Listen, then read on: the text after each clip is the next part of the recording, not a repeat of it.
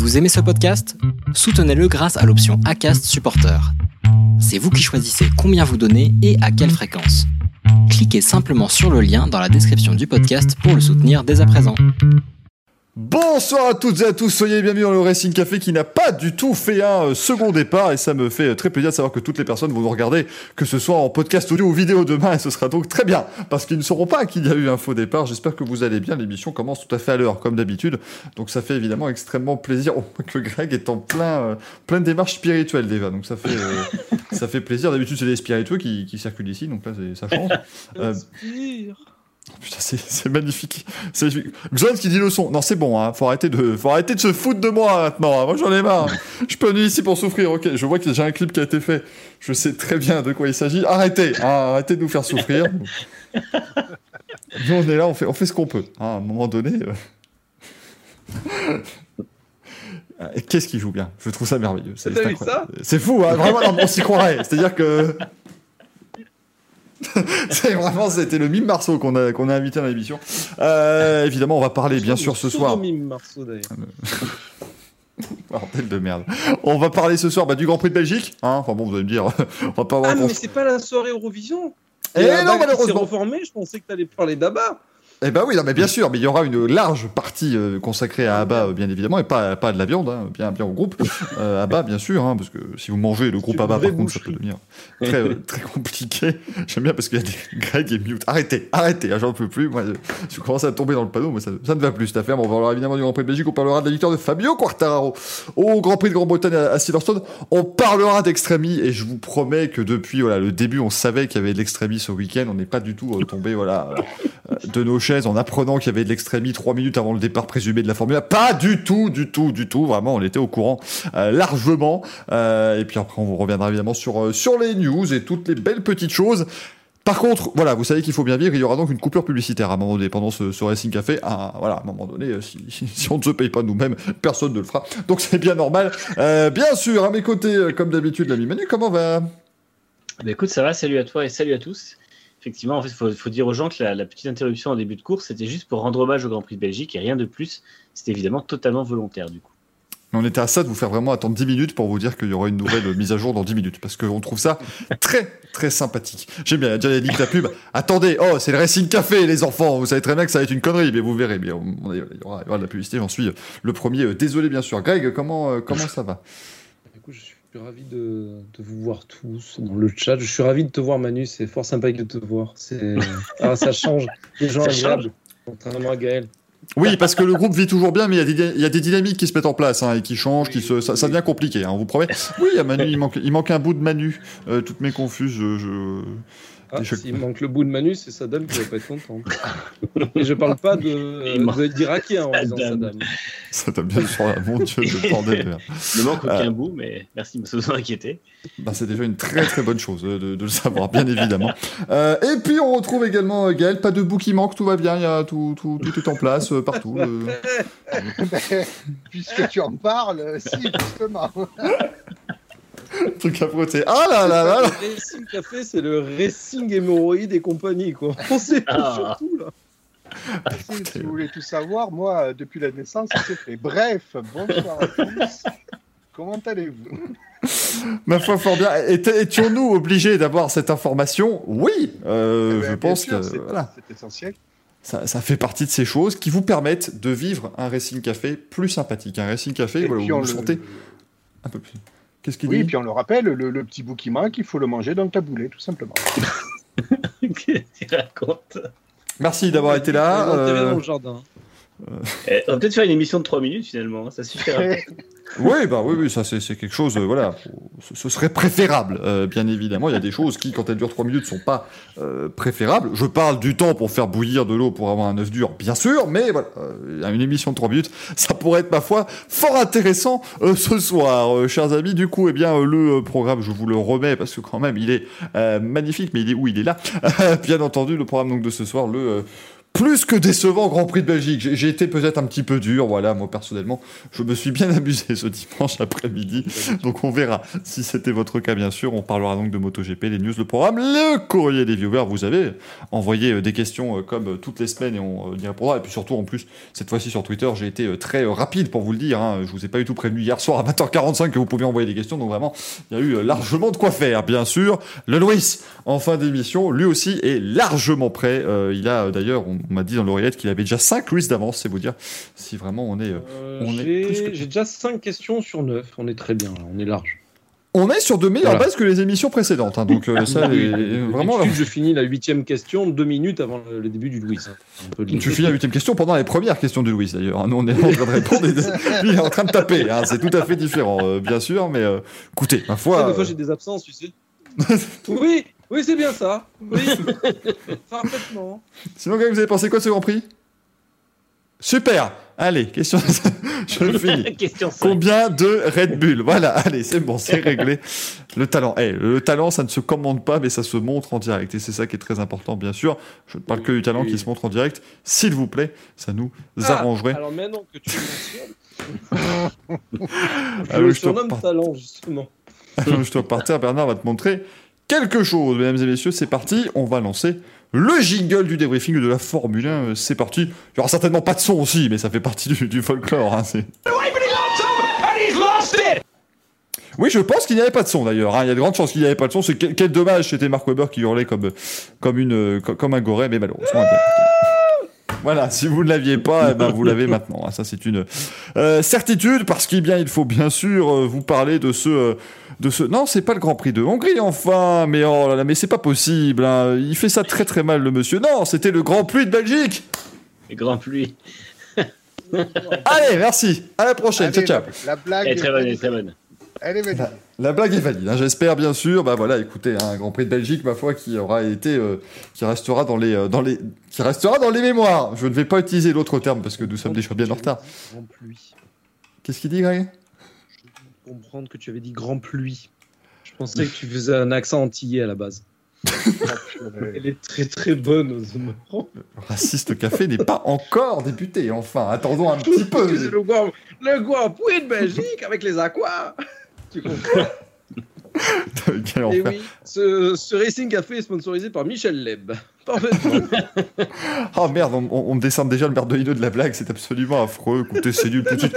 Tout de suite, c'est nul parce que vous avez pas vu de Grand Prix. hein. Moi, à un moment donné, euh, je n'en peux plus. hein. Mais euh, bon, bah écoutez, voilà, hein, le, le Grand Prix de Belgique remporté par Max Verstappen en 3 minutes 27.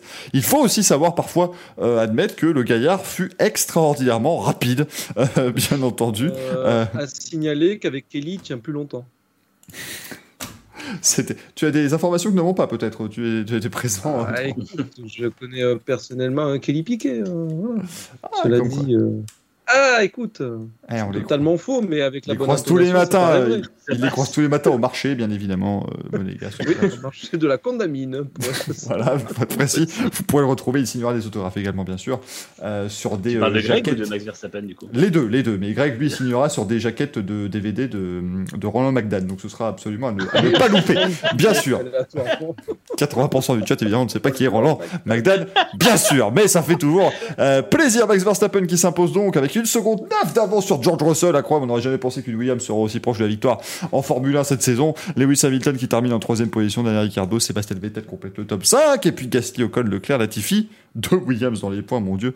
Et Carlos Sainz en euh, dixième position. Je suis, voilà, effectivement, vois que les temps sont importants. Il faut montrer les chronos et les écarts entre les, les différentes monoplaces. Bon, euh, je, vais- commencer par l'avis de Greg, tiens, parce que Manu, on a déjà eu ton avis évidemment mardi, donc on le, on le laissera euh, terminer par une tirade de, de 14 minutes. J'étais à deux doigts du rototo. Mais non, mais pas du tout, mais ça, ils l'ont pas vu, ils ne l'ont pas vu, ils ça, ça ne s'est pas remarqué, bien. Et sinon, Abdelela et le Racing Café des viewers. hein, je jure, Ah, si, ils sont... Ça devient compliqué, mais bon, Greg, ce fut, ma foi, l'après-midi long quand même. Hein. Bon, j'ai passé une bonne après-midi sur Twitter, on a vanné, c'était sympathique. On voyait les pilotes faire n'importe quoi, ils dansaient la Macarena chez Alpine. Non, Très très mal d'ailleurs, hein, je tiens à le dire, c'était Oui, assez exécrable. Los Del Rio a été honoré. hein. Los Del Mar aussi. C'était en premier. Et euh, non, demeurant, bon, écoute, j'aurais préféré le Grand Prix, mais bon, on a passé le dimanche, hein, dernier dimanche de vacances, tout nu sur le, le canapé. Alors, on pourrait croire comme ça que je suis poilu, et en fait, pas trop. hein. Non, faut meubler, écoute. Les mecs, non, faut, faut saluer les commentateurs qui ont meublé pendant 4 heures. Parce qu'autant Ouais. meubler sur Twitter, dont tu trouves des conneries, etc., la parler pendant 4 heures, euh, wouh Oui, nous tweeter des conneries pendant 4 heures, c'est quelque chose qui est, ma foi, assez simple. Hein, qui est C'est pas, plutôt euh, quotidien chez nous d'ailleurs. Voilà, qui est pas, pas une difficulté. D'ailleurs, je salue, euh, je, je salue les, la team premier degré hein, pour, euh, pour tout à l'heure quand on parlera de Kimi Raikkonen, puisque j'ai la bonne idée de tweeter que Kimi Raikkonen et Valentino Rossi ont 243 ans à eux deux. J'ai quand même reçu des Comment tu fais le calcul? Là, j'ai pas compris. Euh, comment ça, 243 J'ai pas. Ah non là, je j'en peux plus. Putain. Je, à un moment donné, euh, là, là, c'est. Comme l'autre qui calcule les 2 minutes en secondes, la, la foire. Mordicus, ça fait 160 secondes Voilà. 60, 60 minutes. Tu, tu à 243 ans, comment sur les détails? PTDR, je suis pas sûr du calcul. Ouais, ouais, ouais, effectivement, hein, ce serait complètement. hein, euh, bien sûr euh, qu'ils aient vraiment euh, Sinon, 100, En fait, 100 moi, ce matins. que je- pour en revenir à mon avis sur le, sur le Grand Prix, par contre, ce que j'ai moyennement apprécié, c'est le coup de. Ce c'est un peu ce qui est ressorti de la part de Vettel, de Alonso en premier, il me semble. À savoir, euh, on a donné un lot de consolation. Tu sais, c'est le truc très anglophone, il n'y a pas de perdant, etc. Russell, il est dans une bonne dynamique. On sait plus ou moins qu'il va aller chez Mercedes. On va lui donner des points, ça va lui redorer le blason. Au moins, il n'arrive pas chez Mercedes à poil. Il a réussi à avoir des points avec une Williams, Calero. Il a fait une superbe, mais alors magnifique qualification. Euh, Norris, euh, mon avis, c'était le seul qui pouvait vraiment le briller de la même façon, mais euh, il a pris trop de risques, il s'est planté. Euh, de toute façon, les pilotes sont sur un fil à chaque fois. Si avec une voiture qui gagne pas, tu vas pas chercher les dernières limites, tu n'arriveras jamais à rien. Tu vas-y, euh, rentre chez toi. Donc là, ils ont été tous les deux très très bons. Euh, Verstappen a tiré son épingle du jeu, avec certes une meilleure voiture, mais il a quand même réussi. Il aurait pu se planter. hein. On l'a vu le, le lendemain avec Pérez qui, en faisant un tour de formation, s'est planté lamentablement. Donc quelque part, il a, il a joué safe, mais en prenant les, on va dire les, les risques qu'il fallait pour s'assurer la pole position. Et le lendemain, c'était ouais, allez-y, prenez les points. Euh, comme l'a dit Vettel, avant qu'ils se fassent, parce qu'ils se sont fait tous euh, muter à la radio. Euh, oui, en- sur FATV, tu ne pouvais pas écouter les radios pendant les, les deux tours. Tout ça, Parce c'est qu'il y clair. avait Vettel qui a lâché un bon gros pavé dans la mare à son ingé en lui disant c'est bien, en fait, c'est juste pour l'argent euh, qu'on fait les deux tours, ça sert absolument à rien, c'est peut-être même dangereux, etc. Et il a dit euh, oui, euh, les commissaires de course, euh, j'ai pas les moyens de les payer autant que les médias. Donc, Ça, ça, il l'a même dit au premier. Il a dit au premier, euh, au premier c'est tour. c'est premier. Ouais. Ouais, ouais. Parce que lui, en fait, il, il considérait que c'était même pas possible de lancer la course. Euh, puisqu'en fait, en gros, c'était en train d'empirer la météo. Il a dit, euh, il nous lance maintenant. Il était 15h30, je crois, 25. Il nous lance maintenant alors que euh, c'est pire qu'à 15h. Et c'est là qu'il a dit justement, ils le font que pour euh, les droits TV. Il a raison, puisqu'au final, ça a servi à lancer l'événement. Et après, ce qui a découlé, c'était la- l'accomplissement de la course. Et après, il y a autre chose, c'est qu'on dit ouais, c'est des tapettes, euh, c'est des fragiles, ils savent plus conduire sous la pluie. Charles Leclerc vient euh, d'expliquer au micro de Gaëtan Vigneron qu'il a roulé dans des anciennes voitures, que certes elles sont plus casse, plus casse-gueule sous la pluie. Ça veut dire que c'est pas la faute des pneus Pirelli ou quoi que ce soit. C'est il y a une question d'équilibre, de modernité, etc. Mais c'est qu'avec l'aéro, ça fait un effet de spray derrière les voitures, ce qui fait que le premier, déjà Verstappen, il se décalait de la Mercedes de la safety car. Pourtant, la, la safety car, elle soulève pas beaucoup d'eau. hein. Mhm. Donc, il était sur le côté. Rien que derrière Russell, il y voyait rien. Je te laisse imaginer, le mec était en milieu de pel- peloton avec les mecs de devant qui lui faisaient un mur blanc et les mecs de derrière, ils regardaient dans les rétros. Si on écoute euh, Romain, tu vois rien dans les rétros. D'autant plus, donc là, il voyait encore moins, le pauvre gars. Tu peux pas courir. Je veux dire, la FIA, de façon sécuritaire, ça a été unanime. Il y a Akinen qui en a parlé, il y a, il y a plein d'autres pilotes. Niveau sécurité, ils ont pris la bonne décision. Par contre, je trouve que c'est un camouflet et pour les spectateurs qui ont entendu toute la journée et pour les téléspectateurs de, prolonger, de dire écoutez, on va le lancer, comme ça on ne doit pas rembourser les chaînes de télé. Euh, les billets, nickel, ils ont assisté à une course, certes de deux tours, mais ils ont assisté à une course. Et l'autre chose, c'est le système de points, messieurs. Tu fais deux tours, tu as la moitié des points. Ça, en août, il y a Todd qui a dit qu'ils allaient le, le réévaluer, mais il faut le réévaluer de, de façon meilleure que ça. Quitte à faire une cote-part. Tu fais deux tours, bah, tu as 2% des. Enfin, t'as- non, t'as pas 2%, c'est deux tours sur les 44 tours à Ouais, faire. t'as le X pourcentage de. Ouais, voilà. de- Ah, t'imagines, euh, je, je suis en podium avec 306,47 points. Parce que là, on est sur des, là, on est sur des demi-points, c'est pas beaucoup mieux.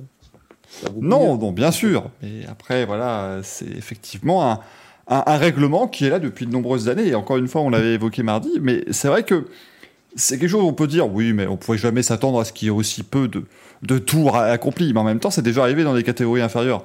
En, en Formule Renault, enfin en Formule Renault, en Formule Alpine, ça dépend Et- comment vous l'appelez. Il y a eu ça à l'époque. Euh, Il y a eu la remarque aussi de Bernie qui a dit Mais moi, j'aurais remboursé les gens. Et USA, qui c'est qui était là? USA, il a fait cracher Michelin et euh, en plus, ils ont, fait, ils ont laissé la catastrophe se faire alors tout le monde était au courant que ça allait mal finir. Donc, euh, il, est bien, il est bien placé, lui. Bernie, Bernie, Et quoi, Papy remboursé. Bernie, là, c'est le troll de luxe. Il est milliardaire, il a pris des sous et là, il fait Voilà, moi j'aurais fait comme ça. Hop, allez, Ouais. je lance la merde. Les fans, je l'allume, j'allume le feu. Voilà. voilà, je vous rembourse comme ça, voilà, voilà. Il serait venu comme ça, Bernie. Non, non, mais c'est, c'est... bon, c'est, c'est pas la première fois qu'il se fait remarquer, euh, le, le gaillard, hein, je pense, sur ses propos. Je sais pas d'ailleurs, on en parlera peut-être tout à l'heure de, de Bernie Custom, ça dépend. J'ai pas encore regardé les résultats du sondage sur le Twitter du. Il y a encore un enfant. Ah non, non, quand même pas. Non, non, bien sûr, faut, faut se calmer. Non, non, à un moment donné, faut qu'il se rende compte que là, ce fut bien suffisant. Euh, bien entendu. Gaël, toi, ce, ce Grand Prix de Belgique, qu'est-ce que, qu'est-ce Eh que, ben, ce Grand Prix de Belgique, il va falloir le saucissonner en trois parties. Euh, les accidents au c'est pas une spécialité belge, le saucisson, euh, si je peux me Non, permettre. je sais bien, mais j'aime bien le saucisson. Euh, donc, il va falloir découper. J'ai rien dit. Voilà. Mais personne n'a rien dit non plus. Tes yeux, Ouais. tes yeux nous disaient que tu n'aimais pas que l'alimentaire. Hein voilà. Les vibreurs saucisses, on les apprécie. Ben voilà, on a compris. Quel enfer. Donc, ce Grand Prix de Belgique, donc, euh, il va falloir parler de trois aspects. Les accidents au Rédillon, pourquoi on n'a pas couru sous la pluie et pourquoi surtout on a intériné un résultat. Donc, euh, il y a quand même trois volets importants à aborder. Euh, bon, le, le Rédillon, c'est vraiment une grosse partie à part. Euh, bon, on n'a pas roulé, bon, ben, on a bien fait, évidemment. Euh, question de sécurité, je crois que personne n'ira contre cet avis. Et comme le disait très justement Greg, effectivement, l'aéro des voitures aujourd'hui, si quelqu'un voulait apprendre un cours d'aéro, c'était bien sur ce Grand Prix de Belgique, parce que eh ben, on a bien vu que l'évolution de l'aéro des bagnoles, le spray qu'elle dégage, c'était euh, parfait pour visualiser un petit peu le dirty air des, monoplaces qu'elle génère derrière. Et comment aujourd'hui, en monoplace, on peut pas se doubler parce que c'est juste impossible de se suivre en fait. Qu'est-ce que Et ça donc- va donner en 2022 Ben, logiquement mieux, puisque le règlement est prévu pour mieux. Mais bon, encore une fois, alors euh, peut-être que le dirty air sera éliminé. Moi, j'ai un petit peu peur sur l'effet de sol, parce que quand vous allez euh, aborder les virages à, à des plus grandes vitesses, c'est pas sûr qu'on puisse piquer une corde ou faire un dépassement. Mais on sort du sujet, on verra plus tard. Euh, donc, on a bien fait de pas rouler. Par contre, effectivement, tout le monde aura le pourquoi, parce qu'on a, inter- on a entériné un résultat. Et pourquoi? Ben, Tout simplement parce que la FIA euh, se fie juste à son règlement qui est un petit peu bancal sur les zones grises. Parce que ça, j'appelle ça des zones grises. En fait, c'est des espèces de cas qui vont créer des jurisprudences où la FIA se dit Ah ben merde, ouais, c'est vrai, on n'avait pas pensé à ce cas-là. Mais je suis désolé, c'est juste à vous à penser à ces cas-là. Vous êtes la FIA. Si les gens gueulent, c'est parce que c'est la FIA et qu'au-dessus de la FIA, il n'y a rien. C'est-à-dire qu'on assiste à des championnats du monde, c'est la F1, c'est le WEC, c'est le rallye. Donc, il ne peut pas y avoir meilleure organ- organisation que la FIA. Et malgré ce, on a des couacs comme ça. Euh, on a entériné un résultat. Moi, je sais pas, j'étais pas sur place, mais pour faire plaisir aux fans, je pense que on aurait peut-être pu inviter, déjà, ne pas entériner un résultat de course, de dire bon, ben, la course se fait pas, se fait pas, euh, vous nous envoyez désolé, et le public comprendra très bien que on n'a pas envie d'envoyer encore un pilote à l'hôpital. Trois dans le week-end, c'était déjà pas mal. je suis sûr que le public aurait très bien compris qu'on n'ait pas envie d'en envoyer un quatrième.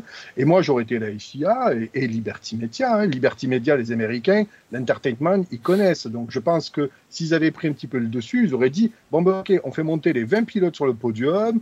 euh, voilà, le public va les applaudir. euh, on fait un truc pour euh, être désolé pour les fans. Voilà, il y avait une réelle communion qui se passait. Au lieu de ça, non, non, c'est aspergé de champagne, tout va bien. Il y a eu un résultat, il y a eu un grand prix. Euh, on n'est pas en train d'essayer de faire un concours de battre des records là, hein, parce que désormais on va se dire oh ouais, regardez, génial, on a un grand prix qui a duré trois minutes. Ouais, formidable. Bah ouais, mais après, euh, si, enfin, si je peux, j'essaie de me faire un peu l'avocat du diable, et après j'aurai des, des questions et je me mettrai un peu dans la peau de quelqu'un qui connaît vraiment pas, mais euh, hein. qu'est- qu'est-ce qu'on voulait faire réellement? Qu'est- Qu'est-ce qu'on, enfin, est-ce que, est-ce qu'on peut vraiment trois secondes imaginer sérieusement que les mecs, on les ait fait venir en Belgique, ils ont fait toutes les séances d'essai, les- et on- au final on leur dit, eh ben ça n'a pas existé, barrez-vous. Ah ben, le, Mais le- c'est la. FCA, la FCA applique son règlement. Je veux dire, la FCA n'est pas en faute, sauf que le règlement devrait être un peu plus malléable dans le sens où, effectivement, on dit souvent oui, c'est de la course et c'est aussi un peu du spectacle. Le spectacle, il n'y en a pas eu, quoi. Et la course, elle est inexistante. Ouais, mais tout comme euh, pas- tu prends un Grand Prix des années 2000, le spectacle n'est pas, n'est pas existant non plus techniquement, quoi. Non, Donc, mais d'accord, euh, mais je veux dire, il y a déjà Ah, des mais- situations, il y a déjà des situations où un Grand Prix peut se terminer derrière une voiture de sécurité et c'est un peu con, mais bon, les circonstances feraient que ce serait obligatoire. Donc déjà, ça fout un peu les boules au public. Mais là, de faire quatre tours derrière un safety car, est-ce qu'on peut réellement appeler ça une course? Va falloir légiférer là-dessus, c'est pas possible.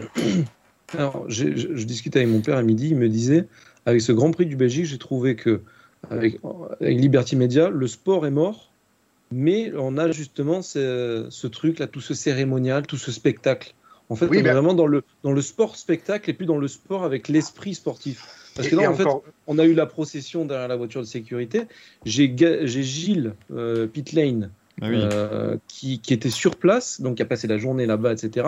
À 15h40, je lui, je lui envoie pour déconner Bon courage, t'es prêt à revenir pour le report? Il me répond On quitte le circuit, quelle mascarade de la FIA Je lui demande carrément, il me fait Oui, tout le monde sait que ça ne partira pas ici, il pleut énormément plus qu'il y a une heure.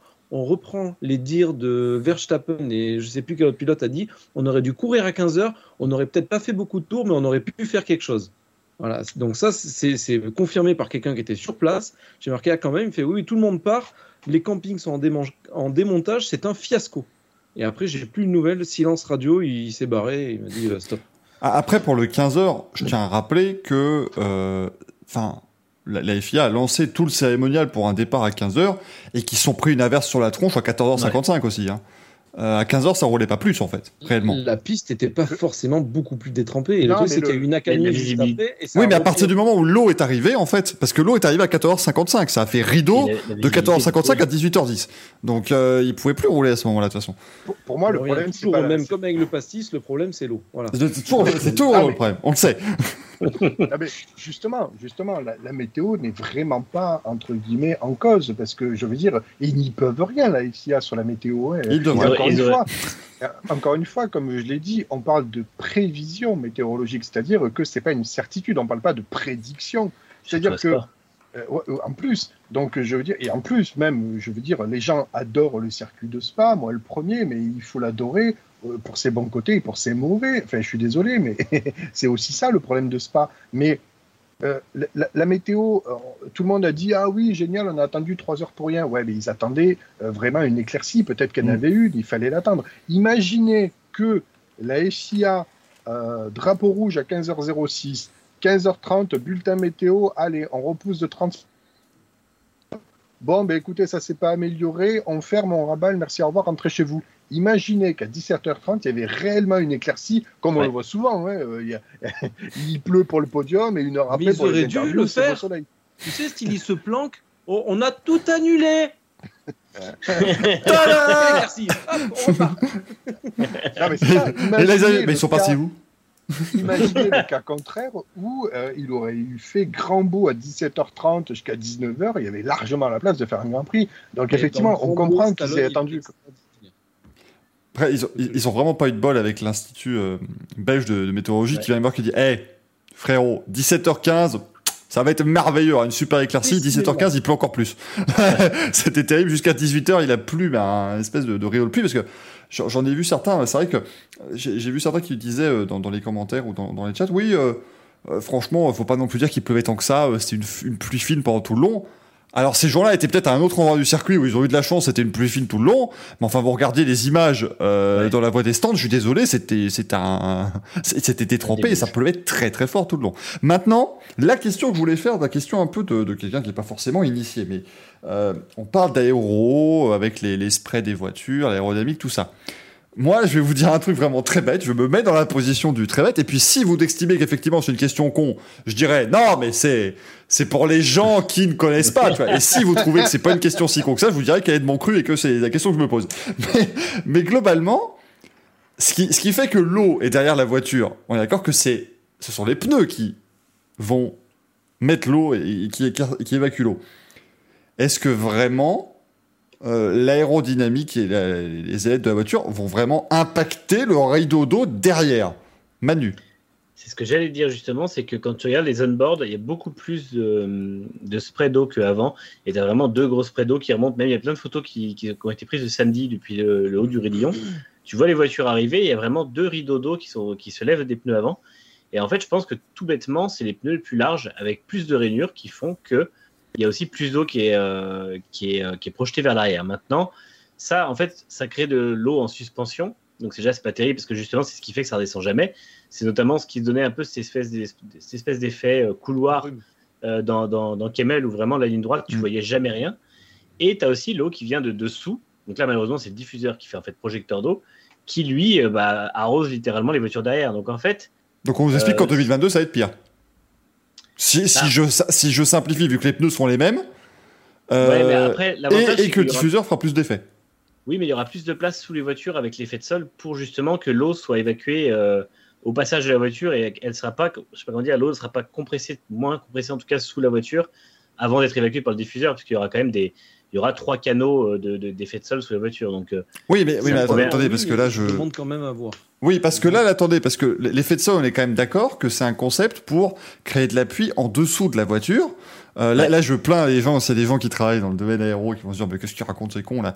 Euh, mais du coup, les canaux, oui, il y a plusieurs canaux, mais les canaux, ils vont tous à l'arrière pour plaquer la voiture. Donc, Oui, pour moi, ça va, ça va créer un problème qui est plus important, en vrai. Euh, après, moi, je rappelle qu'aussi, effet de sol, on, pas met ce nom-là, mais on a l'impression qu'on parle des machins des années voilà. 80, alors que c'est Pour pas ça. hein. pour des idiots, je suggère qu'on se renseigne de ce côté-là et qu'on en parle un peu plus tard. il y aura un, un long dossier sur l'effet de sol dans, sur Next Gen Auto dans pas longtemps, donc je pourrais vous en dire un peu plus, parce que j'ai commencé à, le, à travailler dessus avec quelqu'un. Mais du coup, euh, Non, normalement, a, on a par exemple sur Twitter, il y a San Mibor qui est ingénieur en fluide. Donc ça, c'est le genre de truc, je pense que tu peux lui en parler, euh, il va te donner une réponse. hein, en soi. Mais euh, ouais, et dans en, tous les cas, je en pense pas ça fluide, euh, beaucoup. pas fluide. euh, Oui, oui, c'est oui. autre chose. D'ailleurs, euh, j'aime l'eau. hein. Hey, dans 20-30 ans, il n'y en aura plus. Dans 20-30 ans, il n'y en aura plus. Non, mais voilà, c'est, Mais, c'est- euh, c'est- je me dis, c'est un peu, voilà, je sais pas. euh, Je crois qu'en IndyCar, il y avait moins d'eau quand il y avait les, les pare-chocs Alors, euh, à l'arrière des voitures. Non, je- C'est vrai que les, tu regardes les, les sprays des voitures des années 90, ça faisait deux gros trucs au pneu arrière, il me semble, mais deux gerbes de grosses gouttes, et il n'y avait pas cet effet euh, brumisateur. Mm. Mm. Ce qui explique euh, du coup euh, Leclerc.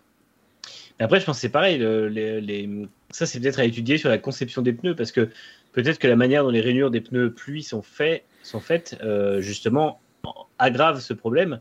Et il suffirait de travailler avec Pirelli, mais encore une fois, en donnant des moyens à tout le monde de vérifier comment ça fonctionne.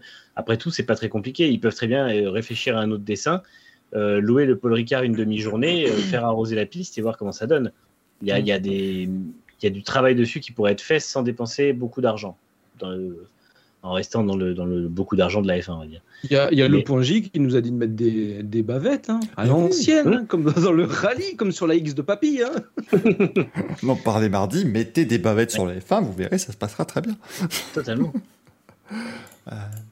Je sais pas, c'est, après- une grande question, ça, effectivement, sur la, la pluie. Vas-y, Manu. Moi, je, je pense que la seule, là, après, il n'y a, pas d'autre solution. La seule solution, il faudrait qu'il y ait un espèce d'accord clair avec les gens qui viennent le dimanche sur les circuits. C'est de dire, voilà, en cas de, de mauvaises conditions météo, il se peut que la course soit avancée de une, deux ou trois heures. Venez le matin. De toute façon, c'est souvent un dimanche. Vous avez souvent pris la journée pour ça. Donc, euh, n'attendez pas de midi ou une heure pour aller sur le circuit. Venez le matin, il y a un risque. Et comme ça, eh ben, on aurait pu lancer la course à midi au moment où la, la piste était largement praticable. Et on aurait eu une heure ou une heure trente de Grand Prix sans problème. et encore quasiment sur le sec. En tout cas, sur, sur une piste euh, enfin, humide, mais correcte. Quoi. Et euh, là, en fait. Là. hein? Je mets à la place du Canada. C'est bien pour l'écologie. Et il pleut pas à cette époque-là. Ah si, si, si, si, par contre, si, si, si, c'est- c'est Spa, il pleut. C'est-à-dire que peu importe l'époque, il pleut. Donc à un moment donné. euh, il a même neigé en mai il y a 2-3 ans pour le WEC. Et Donc, oui, alors PPG nous demande, et on fait quoi les autres courses passées le matin? Bah l'après-midi, bah oui. ou le soir. En fait, on part du principe que la F1 est prioritaire sur la F3 et tout ça, et que s'il faut annuler quelque chose, et ben justement, ce sera une course de F3. C'est triste Oui. pour les gamins et tout ça, mais encore une fois, niveau euh, à la fois du prestige de la F1, de l'image que rend la F1 après le Grand Prix et économiquement, euh, c'est pas grave d'annuler la Porsche Super Cup et la F3. Par contre, c'est plus grave d'annuler la t'imagines F1. les diffuseurs? Les diffuseurs, ils payent justement, ils ont mis à une certaine heure pour que ce soit internationalement regardable. Et encore, en, Europe, on est vachement gâtés. Mais imagine, ils disent à des Japonais Bon, ben finalement, c'est pas à 15h, on vous le dira pas. En plus de ça, ça va être aléatoire. Ça risque d'être à 8h du matin, heure européenne. Bah c'est très bien, c'est- le milieu de l'après-midi pour. Mais après, après je Mais les la- Américains vont faire la gueule. Je dis pas, je Voilà. dis pas faire la, faire la course euh, à l'aube, mais se donner une marge de manœuvre de 2-3 heures avant, 2-3 heures après. Ça fait une marge de 6 heures. Et là, pour le coup, c'est pas vraiment- envisageable logistiquement par rapport aux diffuseurs. Ah, moi je suis Mais- convaincu que c'est Alors ça, Greg, F1 brasse tellement de fric qu'elle pourrait rembourser les autres séries qui seraient impactées au pire. Encore une Et fois, c'est tellement, à mon avis, c'est pas tellement les autres séries impactées, c'est qu'il y a des diffuseurs. Je pense que ils ont d'autres trucs à diffuser, enfin à, à balancer sur leur sur leurs écrans et peuvent pas dire ah écoutez on coupe l'antenne, on prend le truc maintenant. ouais mais Greg, Moi, regarde, quand quand, quand on déplace, quand on déplace les qualifs au dimanche matin. Le podium, ça me ça me fait chier au plus haut point. Donc Mais- imagine. euh, dans mais le Greg, quand on-. Greg, quand on déplace parfois les qualifs au dimanche matin, tout le monde, tout le monde s'en sort. On s'adapte. Ouais, bien sûr. Et à, et à l'inverse. euh, ouais, ça pourrait être. Oui, mais oui, mais oui, mais le Grand Prix qui bouge, ça va être une fois tous les tous les 15 ans aussi, hein. C'est pas. Ah oui. euh, c'est la seule fois. Oui. euh, Et puis dans deux ans, quand c'est Amazon qui va diffuser, on s'en voilà. plus. Ce sera sur des Ah, canaux oui. en ligne. Non, non, mais en, en vrai, le truc, c'est que est-ce qu'on n'est pas En enfin vérité, arrivé au de moment faire comme les Jones. Non, mais est-ce qu'on n'est pas arrivé au, au moment où il faudrait enfin euh, faire un package avec euh, toutes les séries, euh, voilà, faire le, le truc à, à- à la MotoGP et dire bah voilà, écoutez, euh, nous on fait un flux qui démarre euh, de- du premier tour de roue le matin de la F3 jusqu'à l'arrivée du podium de la F1 et vous vous démerdez, vous le diffusez comme vous voulez. Mais euh, Un truc- il serait Un temps. truc tout con. Canal Plus, ils ont un truc Canal Plus Formule 1. J'ai vu tout le week-end les mecs qui râlaient, ils disant Oh, je suis allé sur Canal Plus Formule 1. Je pensais trouver de la F3. Non, il y avait du rugby. Oui. Vachement intelligent, ça, par exemple. Le mec est sur la F1 TV. Il sait très bien que quand il va allumer la F1 TV, il va tomber sur du sport auto. Ah oui. Après, Car c'est aux diffuseurs de faire, de faire leur boulot. Mais voilà, le diffuseur après fait, fait comme il peut, mais euh, on va, on va je pas. maintiens que c'est. Pardon. Non, mais on va pas faire croire que pour un diffuseur payant, ça va être un problème de devoir décaler. Que la RTBF dise Ah, bah écoutez, vous êtes gentil, mais nous, là, ça commence à nous poser problème parce qu'on diffuse autre chose. Bah, c'est un diffuseur public, ils- voilà, eux, ils ont peut-être d'autres impératifs. Et encore, la RTBF fait du, du travail incroyable à chaque fois quand il faut décaler les, les grilles pour, euh, pour mettre de la Formule 1. On Euh, a Manjox sport. qui dit un truc tout con. Il faut accorder aussi F1 et moto. Imagine, ils le décalent, mais ils le mettent pendant la moto. Si en plus de ça, il faut gérer pas que ça compte pas grave. pendant la moto. Mais ça arrive, tant Ah, pis, ouais, euh, tant mais- pis. Mais attends, des fois, il y a des motos qui est programmée au même moment que la F1 et c'est pas un drame. C'est Non, pas justement, ils se décalent. Ils se décalent parce Ouais, que eux sont intelligents. ça- dans le passé, c'est arrivé et personne personne n'en est mort. Au bout d'un moment, il faut aussi se rendre Si. compte que ça. Ah si, il y a, il y a mon beau-frère, lui, il a, il a pas survécu. hein. Il était là, je ne sais pas quoi. que- euh, Et puis il est tombé. cousin, on lui a annoncé Rossi et Raikkonen, là, et ça y est, un soin intensif. Hein. Les mecs, ils ont cru qu'il avait, le Covid. J'ai dit non, c'est Rossi Raikkonen. Ah, les mecs à l'hôpital, ils savaient plus où ils étaient. hein. Troisième dose? Ah ouais, ouais, ouais, la troisième, quatrième, direct. Mais la douzième, là, parce que c'est plus possible. non, mais Non, mais Euh, encore une fois, les, diffu- les diffuseurs payants, ils ont tous plusieurs chaînes, ils ont tous la possibilité. Et putain, encore une fois, c'est une, c'est une situation qui n'arrive pas tous les ans. Franchement, c'est la première fois qu'on doit annuler une course en 70 ans de F1. Euh, c'est très rare. Allez, euh, c'est arrivé six fois dans l'histoire de la F1 qu'on doit mettre des demi-points parce que la course avait été amputée à cause de la pluie. Donc c'est bien que c'est un truc qui arrive rarement. C'est un truc qui est au maximum, au pire des cas, arrive une fois par décennie, à peine. Il faut qu'on soit prêt à dire, bah là, dans ces cas-là, on, re- on- on retarde, on avance. Au Japon, en 2014, ils ont quand même pensé à le faire parce qu'il y avait le typhon qui arrivait. Ils ont dit non. On a vu comment ça a résulté. Euh, Il y a quand même des impératifs. On peut pas. Ou alors, il faut, être- faut accepter que les, les pilotes ne roulent pas et dans ces cas-là, bah, prévoir d'autres choses dans le règlement. Mais il y a des solutions qui sont toutes simples et ils vont aller chercher des trucs beaucoup plus compliqués pour finalement des situations qui n'arrivent pas souvent et c'est- un peu, c'est encore une fois, il tourne autour du règlement au lieu d'aller directement sur le point qui, euh, qui pose problème. Quoi. J'a- J'adore quand même comment on est arrivé là. Canal Plus est au plus proche des paddocks, c'est fin 20 février 2020, avec l'arrivée de deux nouvelles chaînes, Canal Plus Formula One et Canal Plus MotoGP. Ces deux chaînes vous proposeront chaque week-end de course un flux ininterrompu avec l'ensemble des retransmissions, essais, qualifications, warm-up, course, podium, dé- débrief, euh, la bite de mon frère, la bite de ma sœur, tout ce que vous voulez, et ce pour toutes les catégories. Et là, on a une rediff d'un match de Pro D2, mais c'est pas sérieux. Il y a des reliefs de, de- de rugby ce week-end, mais la plupart du temps, c'est juste un jingle qui tourne en boucle en fait. Tu vas dessus, il y a un jingle qui tourne en boucle, donc sur fond rouge sur Canal F1, sur fond vert sur Canal MotoGP, et puis euh, c'est tout. Bah, déjà, les deux canaux auraient dû être lancés l'an dernier. Je pense que le Covid, ça leur a beaucoup coûté. Je ne sais pas ce qu'ils voulaient mettre euh, en place réellement, si, si les équipes euh, techniques, ou je ne sais pas si s'il devait y avoir. Enfin, je pense pas qu'il y ait quelqu'un à la présentation, mais bon. Si vous voulez faire du plateau, il pourrait. hein.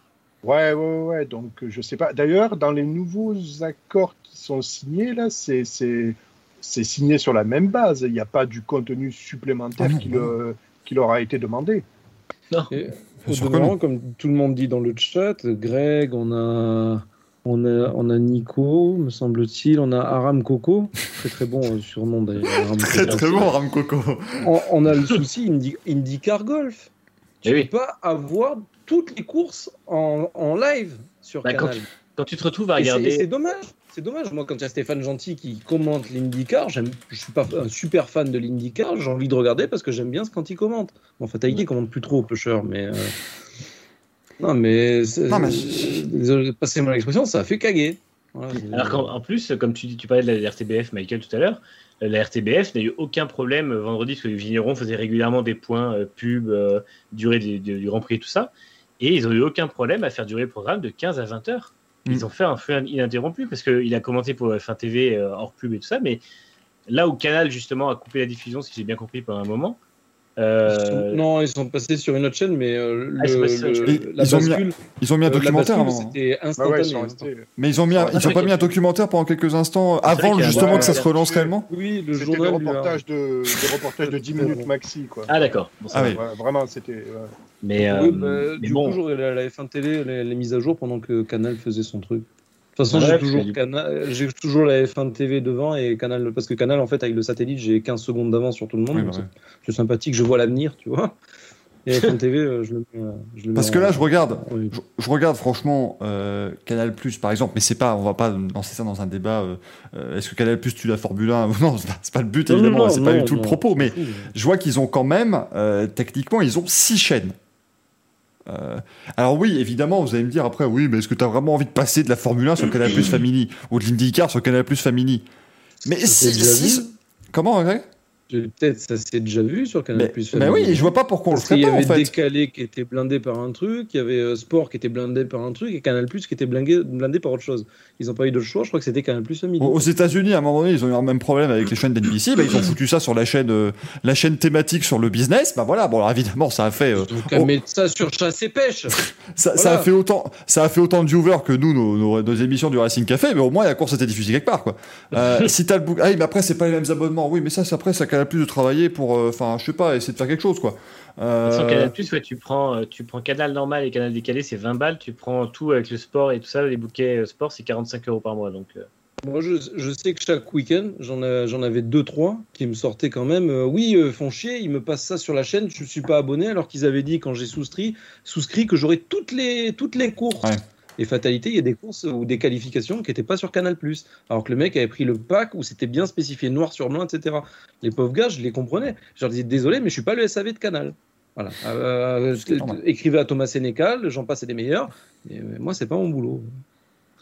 Ouais, moi, je. ouais, je sais Ah, après, pour en revenir à, la décision de course, euh, techniquement, c'était pas simple à prendre euh, comme décision. Ils ont fait le maximum, comme vous avez dit, parce que la météo, tu peux pas l'acheter. Peut-être au Qatar, j'en sais rien. Mais euh, la météo, tu peux pas l'acheter. Ils ont fait le maximum. Après le coup de faire deux tours pour donner des résultats, bon, ils ont fait leur sauce. Euh, oui, il y avait un côté économique, comme l'a soulevé Vettel, comme l'a soulevé pas mal de monde. Mais après, franchement, peu importe la décision qu'ils prenaient, s'ils avaient lancé la course, qu'il y avait eu un blessé grave, voire un mort, ça aurait été les, les plus grands malfrats que la Terre a jamais porté. Là, Mm. ils l'ont pas lancé. C'est quand même le plus grand malfrat que la Terre a jamais porté. Au bout d'un moment, il faut peut-être se contenter de ce qu'on a et dire bon, écoute, il n'y a pas une mort. Ouais, on a eu une course tronquée. C'est con, c'est tombé sur Spa, qui est une des plus belles courses de l'année, un des plus beaux circuits. Raikkonen, il n'a pas pu faire son dernier Spa. Mais euh, au, au moins, on, a eu un simulacre, on a eu quelque chose. Et puis, euh, il y a une décision qui, euh, on va pas faire les vierges effarouchées, à, à dire Ouais, mais avant, ça roulait mieux quand c'était sous la pluie, les, les mecs, c'était des bonhommes. Ouais, mais Ah. là, ils peuvent pas. C'est pas que c'est pas des bonhommes, c'est qu'ils peuvent pas. Et en plus de ça, comme on dit, il y a toujours des mecs qui s'offusquent. Le, voilà, raison le- vrai problème, mais c'est que vous, l'évoquiez un petit peu tout à l'heure, il y a eu ces mots aussi euh, qui, étaient, euh, qui, qui étaient souvent reliés sur les réseaux sociaux, de dire non mais voilà, personne ne va dire que c'était une mauvaise décision de ne pas rouler. Si Si, il y a ça. des gens qui vont dire que c'était une mauvaise décision. Il y a des gens qui vont Mais dire que c'était des connards. il y a eu l'accident en W Series. Il y a tout le monde qui a parlé de, du raidillon, que quoi, c'était un, un- un- comment s'appelle, un, un virage qui était mal fait. Il y a Vettel qui a dit drapeau rouge. Deux secondes plus tard, il y a Norris qui se fracasse. Vettel d'ailleurs admirable, qui va voir si Norris n'est euh, n'est pas bl- blessé grièvement, voire pire. Imaginez, il arrive sur place, le mec il est mort. T'imagines la vision, le choc en tant que pilote. Ah, je bon. sais pas si tu t'en remets. hein. Je veux dire, oui, il faut courir, etc. Il y a des, mais euh, Rien que Loda qui est que- revenu et qui court pas au Japon, euh, alors que Loda, euh, c'est une machine, hein, c'est un ordinateur, le Mm. mec. hein. D'ailleurs, je crois qu'on interdit aux pilotes d'intervenir sur les autres pilotes. Et justement, entre guillemets, pour Mais ça. la, la radio, que- ils ont dit euh, dégage, dégage, continue, continue, continue. Je pense qu'ils avaient peur de se prendre une pénalité dans le style. Oui, Ouais. non, non, mais bien sûr, parce que, un, de, de toute façon, c'est pas leur rôle, même si euh, le geste est admirable, effectivement, mais tu l'as dit, On se euh, en cas de C'est ça. sauver. Et bien sûr, euh, mais en cas de, en cas de pire et en cas d'horreur, euh, ben voilà, le pilote, un, n'est pas formé pour, c'est pas son rôle, et puis justement, pour le protéger lui aussi, parce que. Ouais, c'est ça. Il y a une autre voiture qui fait la même embardée. Ça fait, en gros, c'est le même système que sur l'autoroute. Hein. C'est ça. Durée de vie, une minute. Mais bon, pour, pour Mais- conclure rapidement sur ceux qui. euh, parce que c'est vrai que là, les réseaux sociaux, ça a mal de tête hein, ce week-end. Euh, les C'était mieux avant. Et voilà, Euh, sur la piste de carte, Mais oui. comme dit le point J, sur la piste de carte à côté, c'était marrant ces images. Non Ah, mais l'autre, dites-vous qu'il y a un mec, il s'est retrouvé sur la piste de karting, c'était son grand moment, il a été regardé par des centaines de millions de téléspectateurs. et il s'est planté ce couillon et après il a dû soulever son kart. Terrible quand même. Vas-y. C'est vrai que le, le, le, le clan des C'était mieux avant et qui viennent s'exprimer sur les réseaux sociaux, euh, ben, calmez-vous un peu, justement, parce que votre C'était mieux avant, il n'y avait pas les réseaux sociaux, il n'y avait pas Internet. Donc, euh, voilà, si vous voulez vivre avec votre époque, vivez avec votre, avec votre époque pleinement, quoi. Euh, ne prenez pas ce qui vous plaît, un peu de ci, un peu de là, parce que euh, ça vient faire euh, sa petite révolution sur les réseaux sociaux. Ouais, mais bon, ne viens pas dire que c'était mieux avant dans les années 90. Dans les années 90, tu regardais les résultats dans Auto Hebdo, quoi. Excuse-moi. Donc, euh, Akinen, Akinen, il disait que justement, il y avait eu un Grand Prix où il a failli se tuer. Il a dit que c'était la bonne décision. Il y en a plein qui ont fait remarquer aussi Schumacher quand il se tape Coutard, qui rentre sur trois roues. Ah ouais, mais il rentre sur trois roues, lui c'était un vrai bonhomme, il pleuvait. Ouais, sauf que ça aurait pu encore plus mal se terminer. Il a eu du bol, Schumacher, Puis, sur le coup. J'ai débattu avec un mec justement qui parlait de Spa 98 en disant oui ça c'est une des courses les plus mythiques machin et je lui ai dit je lui ai dit en fait on a de la chance que le car- carambolage de 13 pilotes il n'y ait pas deux morts parce que Irvine prend une roue sur la gueule Euh, il y en a il y a Ricardo Rosset qui fonce dans le tas alors lui il découpe trois bagnoles d'un coup on a vraiment de la chance bon, qu'il tape personne pas du tout de, de, de celui de survie et en fait est là. ces gens-là comprennent. Ouais, les Fisichella qui tapent Nakano euh, plus tard dans la course. Et en fait, on- ces gens-là comprennent pas euh, le, le- comprennent pas que le danger n'est plus acceptable. J'ai vu des, des anciens pilotes, même, je crois que c'est David Hobbs et puis euh, Brundle plus récent, dire oui, avant ce serait parti de notre temps, on roulait machin. Et ces gens-là, tu as envie de leur dire, mais de ton temps, il y avait trois ou quatre morts par an. Est-ce qu'aujourd'hui, on accepte ça? Non. Si tu veux un sport où il y a des morts, bah, tu, je sais pas, tu regardes du wingsuit, avec un peu de chance, il y aura des problèmes. Mais tu, tu vas pas. La F1 est faite pour. Il va se prendre, il va se prendre un immeuble peut-être, le mec, il va pas esquiver au dernier moment. Non, mais c'est chiant, les gens ont besoin d'adrénaline à la place des autres. Je veux dire, les... laissons décider les pilotes. Les pilotes disaient ça roule pas, ils sont 20 à le dire. Verstappen a dit moi je vois, mais il a laissé sous-entendre que lui voyait que c'était son avis à lui. Il a Et accepté les la 19 août. décision. Il a Eh oui. Bien il sûr. aurait pu dire ouais c'est des connards moi j'aurais pu rouler etc non il a dit j'accepte la décision il s'est mis à la place des autres il a dit je comprends et pourtant c'est pas le dernier des arrogants euh, Mais oui. Même Hamilton, qui est Hamilton en Corée euh, en 2010, c'est le premier à dire il faut relancer, il faut relancer pendant 15 tours avant que la course relance. Il est euh, dimanche, il dit non, on voit rien. Il dit moi je suis troisième, je, je dois laisser 3 ou 4 mètres de, de- devant, euh, devant pour avoir de la vision.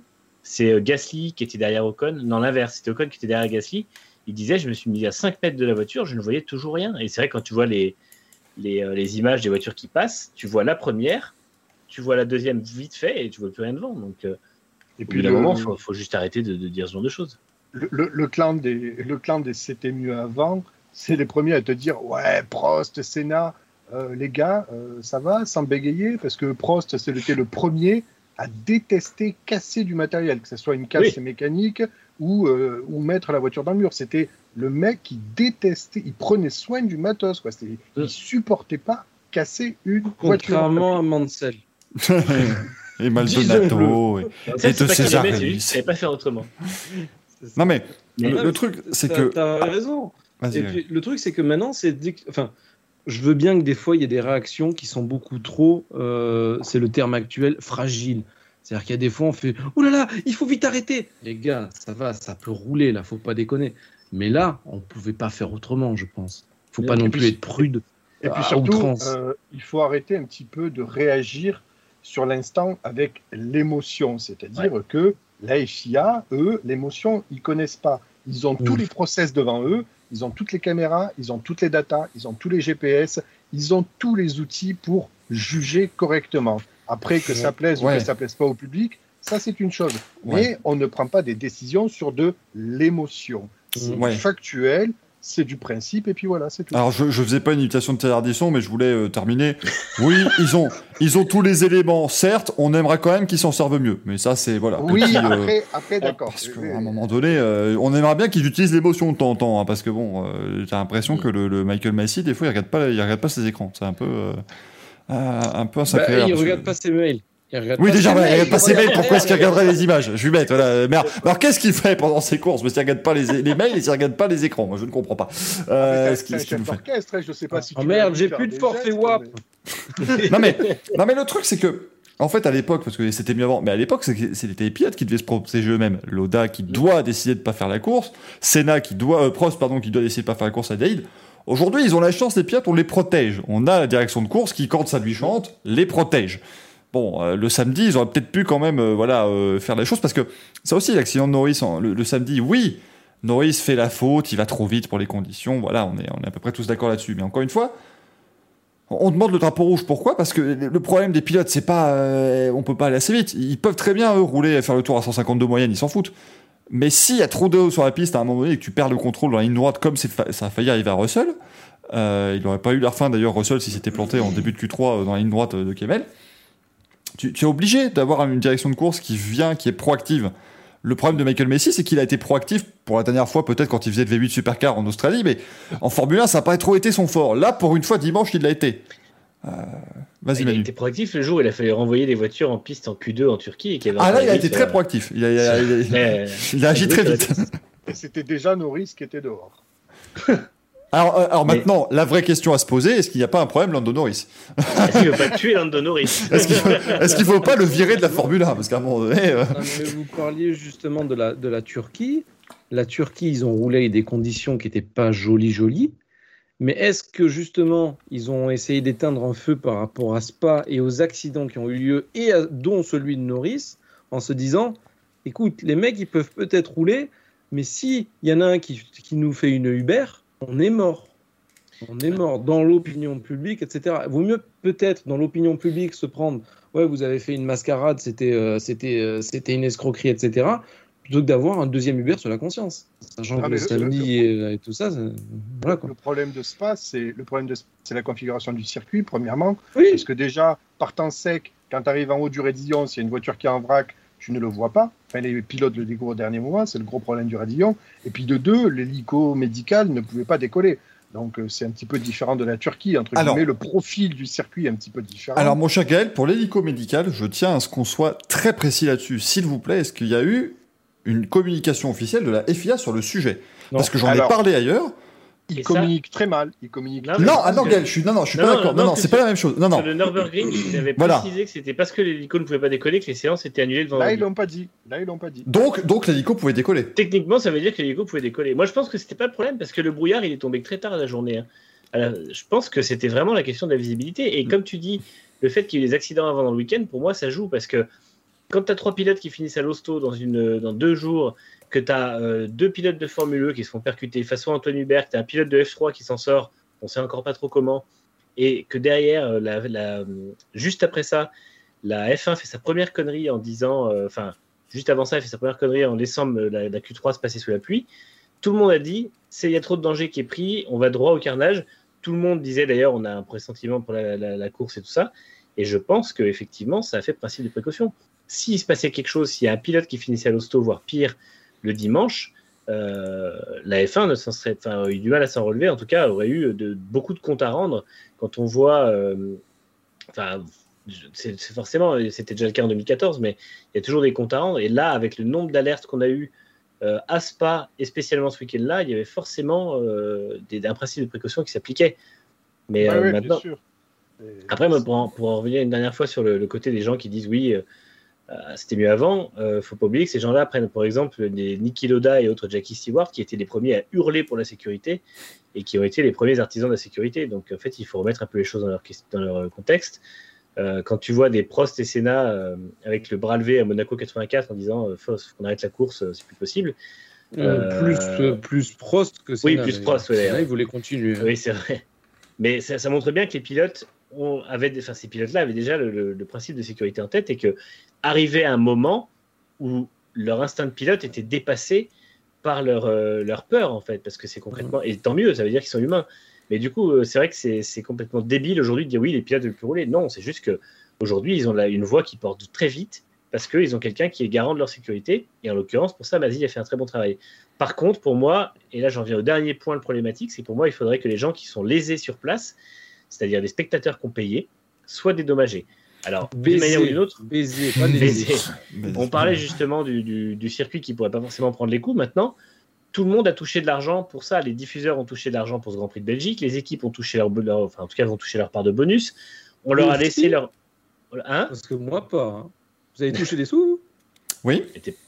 Tout à fait. D'ailleurs, je dois vous dire que j'ai personnellement estimé que la FIA a pris une très bonne euh, décision et que pour ne pas avoir été sur place, je peux vous dire qu'ils ont très bien pris soin de tous les spectateurs.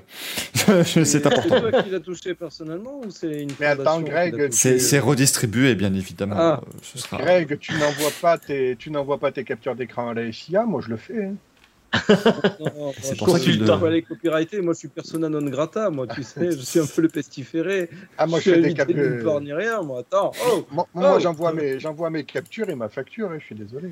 Ouais, tous les trucs, euh, tous les trucs Badger Rupteur, ça finit directement dans le bureau du Big Boss à la FIA. il le brûle. Oh, tu sais, il y a une poupée de moi puis il plombe des trucs de temps en temps. Je dis, aïe, oh punaise. C'est les trucs qui vont directement dans, dans, le, dans le. Vous savez, le, on a tous en fait comme ça un, endroit pour les papiers extrêmement importants. Tu vois, ça va directement dedans et puis euh, voilà, on est sûr que ça ah, Breaking news le compte-rupteur ne sera pas certifié. Yes Incroyable Incroyable Alors là, on ne s'y attendait pas celle-là en plus. Oui, oui, oui, oui Je vais demander de me faire certifier. Si je prends une photo avec le merdolino comme ça ça marche ou pas, vous pensez? Ce sera, ça sera validé si, euh, si j'achète un verre Carte de journaliste, toi? Bah non, non, j'ai pas ma carte. Ah bah si j'avais ma carte. Ah t'inquiète pas. Alors là, t'inquiète pas que si j'avais une carte de presse, je serais venu. Bonjour, carte de presse, le petit V, merci, au revoir, allez, bim. Et là, je peux écrire toutes mes conneries et les gens vont être là. Oui, mais comprends, c'est une voix qui porte, c'est un compte vérifié, il, c'est important. Ils ont vraiment 243 ans à eux deux, c'est un, journaliste qui le dit, c'est important. Il l'a dit. Une fois, il l'a même dit dans Le Monde. Oui, eh, monsieur. Exactement. Mais le, le, monde de la planète, hein, pas, le, pas le journal. Hein, vraiment, c'était voilà, comme ça, j'ai gueulé, et puis voilà, c'était dit. Euh, Manu, reviens-en au sous. Oui, moi je disais, que, je disais que les équipes ont touché des sous, puisqu'en fait la, saison est passée à 22 courses au lieu de 23. Et en fait, elle touchait un bonus de 1 million et quelques pour la 23e course qui était hors du contrat euh, stipulé par les accords Concorde. Et avec l'annulation du Grand Prix du Japon et le passage de la saison à, 2, à 22 courses, on leur a laissé ce million d'eux. Euh, tout le monde a touché de l'argent en venant en Belgique. Donc est-ce qu'il ne faudrait pas, au bout d'un moment, que chacun se prenne un peu par la main en disant voilà, on va faire un pot commun, on va peut-être euh, avoir 3, 4 millions qui vont tomber, ou je ne sais pas combien, euh, en mettant que les 10 équipes, la FOM, la FIA, le promoteur et le circuit, ça fait quand même beaucoup de, parties, mettent un peu d'argent. tu fais une cagnotte, tu divises par 70 000 et tu rembourses ça, ou alors tu, tu le divises sur l'argent que. Enfin, en, en gros, tu proposes ça en réduction euh, au billet des gens pour l'an prochain. Il faut trouver un moyen que ces gens-là n'aient pas juste, comme ils avaient fait en France il y a euh, deux ans, trois ans avec le parking, euh, en disant oui, euh, vous n'avez pas pu voir deux jours du Grand Prix, mais on va vous offrir 10% sur le parking ou le, le prix du parking. Quoi. Au bout d'un moment, il faut une vraie, un vrai dédommagement. Alors, Et le délire, de c'est l'argent qu'ils qui avaient essayé ça, mais le, le problème, c'est qu'au lieu de reverser aux écuries, ils avaient reversé à Enrico Macias. Et Enrico Macias, il avait tout mis dans sa poche. Et voilà. C'est le- Merci Non, beaucoup. que- D'ailleurs, il y en a plein qui ont dit euh, ils sont en train de voir l'organisation de Spa, qu'est-ce qu'ils vont faire avec les billets. En gros, les gens vont avoir 10% de réduction sur la buvette l'année prochaine. C'est ça.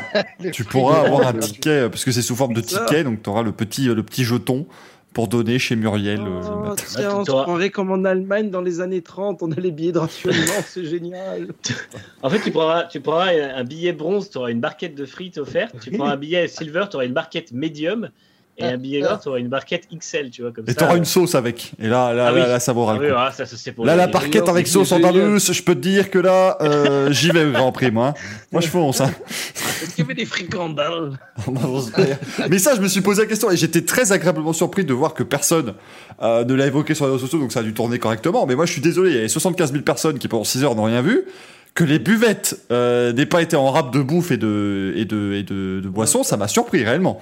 Peut-être que les gens étaient dégoûtés. Ils étaient là, ils filmaient, puis tu voyais les gens, ils étaient avec leur truc de, de frites, ils, donnaient, ils se donnaient des, enfin, des bières, des Heineken, donc c'est pas vraiment des bières, mais tu vois, ils se donnaient ça, et ils étaient là, ah putain, c'est génial. Ouais, on voit pas, on est mouillé, les frites elles sont dégueulasses, mais c'est bon. Ah, Alors que les buvettes au Paul Ricard, en une heure, elles étaient séchées. Quoi. Ils n'avaient pas prévu. Ça, c'est le sud, mon cher ami. Nous, Ça, on sait recevoir, on sait boire. Voilà. Voilà ce que j'en dis. moi. Après, je vais juste répondre dans le chat parce qu'on on me traite de communiste et puis on me dit que la FIA, c'est pas de Mais déguisement. vrai. Alors, Mais- J'aime bien, bien la personne qui va mettre le podcast à ce moment. On me traite de communiste, alors j'aimerais quand même défendre mon honneur parce que voilà. euh, faut- Communiste. pourriture communiste. Je suis de gauche, de problème, mais-. En fait, pour moi, c'est pas du communisme. C'est que là, on est sur une situation qui est exceptionnelle. On va pas demander. Alors, faut pas que ça fasse jurisprudence pour le reste, mais il faut dire voilà, la situation est exceptionnelle. On va prendre des mesures dans le règlement pour que ça ne se reproduise plus de cette manière-là. Euh, la prochaine fois que ça se reproduira, bah, la, FIA, la FIA et la F1 prennent euh, la responsabilité de l'argent qui sera à dépenser. Mais là, pour un truc exceptionnel qui a vraiment mal tourné et qui s'est passé le plus mal possible, on peut peut-être essayer de faire participer un peu tout le monde. Et puis. euh, Pas nous, hein. De faire un geste. moi, je- non, moi, je- on peut pas tu vois, ils, vont participer. faire un, mais- ils vont faire un crowdfunding euh, pour le public de la F1. Il y aura. Tipeee. Calme- Calme-toi, Yannick Jadot. Et déjà que t'es écolo et t'aimes la Formule 1, on comprend pas le concept. Alors, euh, Ah, non, mais je suis un euh, gros hypocrite. On marquerait Touzo, Jadot, ça ressemble, hein, on change juste quelques lettres, la LFA est pareil, moi je remarqué suis... quand tu changes 6 lettres à Touzo, ça fait Sodo. Le, oui, non, le- le- le- l'ustensile pour aller euh, simplement passer à Serpierre. hein. Ah, non, non, la Un sodo. sodomie, euh, Ah, pardon, bah, fait confus, pardon. Je... Oui, non, attends, s'il te plaît. On est au Racing Café ici. Hein. C'est pas les pistonnets, mon gars. Oh, Attends, merde. Oh, écoutez, non, mais mince, c'était une émission, ma foi, fort sympathique, mais là, maintenant, là, le mot a été prononcé, c'est, c'est pas possible. Donc, euh, le voici, Esteban Ocon. Non, mais non, il est pas là, pardon. On l'a pas encore, excusez-nous. Adrien David, généralement. Pareil. Je regarde pas cette merde. On va travailler, hein, on va travailler pour. Mais, euh, Voilà. Voilà. allez, continuons. Grand, Grand Prix, ma foi, Passons, fort, euh, fort peu sympathique, mais voilà, euh, il va bien falloir euh, passer comme ça. Bon, rapidement, le, le Raidillon, euh, voilà, c'est c'est un endroit quand même qui reste, euh, qui reste problématique. Je crois qu'on en a fait une bonne demi-heure mardi, donc autant vous dire qu'on peut, voilà, hein, on parlait du Raidillon, mais parler avec les, nos spécialistes de, de- du WEC, de Rédillon, à savoir il va falloir qu'ils fassent quelque chose à terme. Parce que si c'est pas la FIA qui le déclare dangereux, c'est l'opinion publique qui va le déclarer dangereux, et donc la FIA qui va le, qui va le, le déprogrammer d'une façon ou d'une autre, qui va imposer des travaux. C'est ça le souci. ah oui, mais- façon. Moi, moi, je comprends pas que. Alors, certes, il y a des travaux qui sont prévus euh, pour 2022, mais je suis désolé. Est-ce qu'on ne peut pas, entre guillemets, améliorer les choses quand déjà, aux 24 heures de Spa, excusez-moi, c'était le mois dernier, il y a eu un, accident copié-collé. Si euh, la Lambo de Jack Aitken se fait pulvériser, c'est parce qu'elle revient sur la piste. Euh, à un moment donné, les murs de pneus, c'est pas possible, quoi. On n'est pas en train de jouer au flipper, on a eu trois accidents copier-coller. W Series, c'était ça. En F3, c'était ça. Et les 24 heures de Spa, c'était aussi ça. Donc, euh, c'est vraiment plus possible, quoi. Demande pourquoi toutes les courses à Spa sont faites l'hiver? Je ne répondrai pas à cette basse attaque, véritablement. Alors, c'est l'hiver indien, on appelle ça. D'accord C'est une saison qui dure qu'il y a 11 mois et l'hiver. demi. qui est, de, qui est de décembre à, à juin, et le reste, c'est l'hiver indien. Dire. Et- Où t'as tous les matins, au parleur du circuit, t'as le speaker qui fait Je me souviens d'un matin, voilà, comme ça, il te, il te parle comme ça, tranquillement. Puis voilà. non, il y a un siècle, une éternité.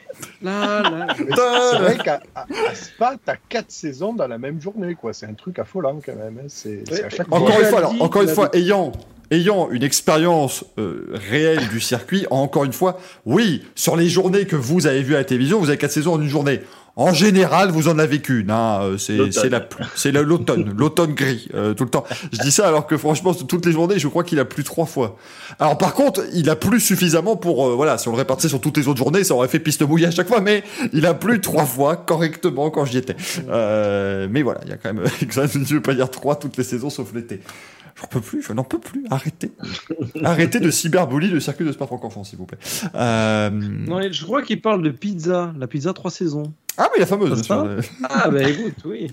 D'ailleurs, on refait une pub pour ta pizzeria du Mans qui te paye grassement. Bien sûr, bien sûr, on les, euh, offerte.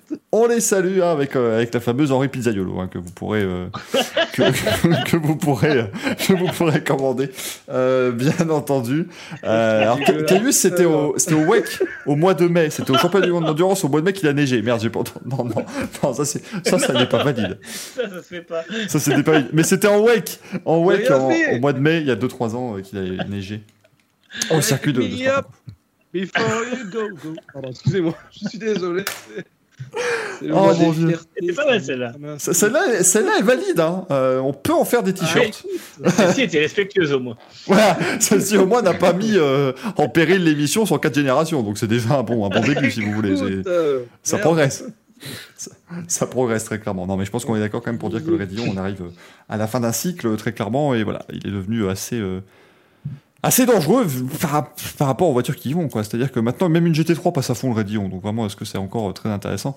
Parce que des gens me disent, euh, disent, oui, mais si on change le virage, si on le resserre, vous enlevez tout le défi. Il n'y a plus de défi. Hein. euh, le Rédillon, il n'y a plus de défi, euh, parce que la majorité des accidents arrivent parce que soit c'est mouillé, ou alors parce qu'il y a une casse mécanique donc euh, ou une crevaison. Donc à un moment donné, euh, moi si si le concept d'un virage c'est je lance la voiture à 300 et puis bah si je crève, eh euh, je crève un pneu, et ben peut-être que moi je crève au sommet. Bon, c'est votre euh, voilà, c'est votre objectif, c'est votre euh, vision de la course, mais je ne la je ne la partage que très peu. Euh, si je suis très honnête.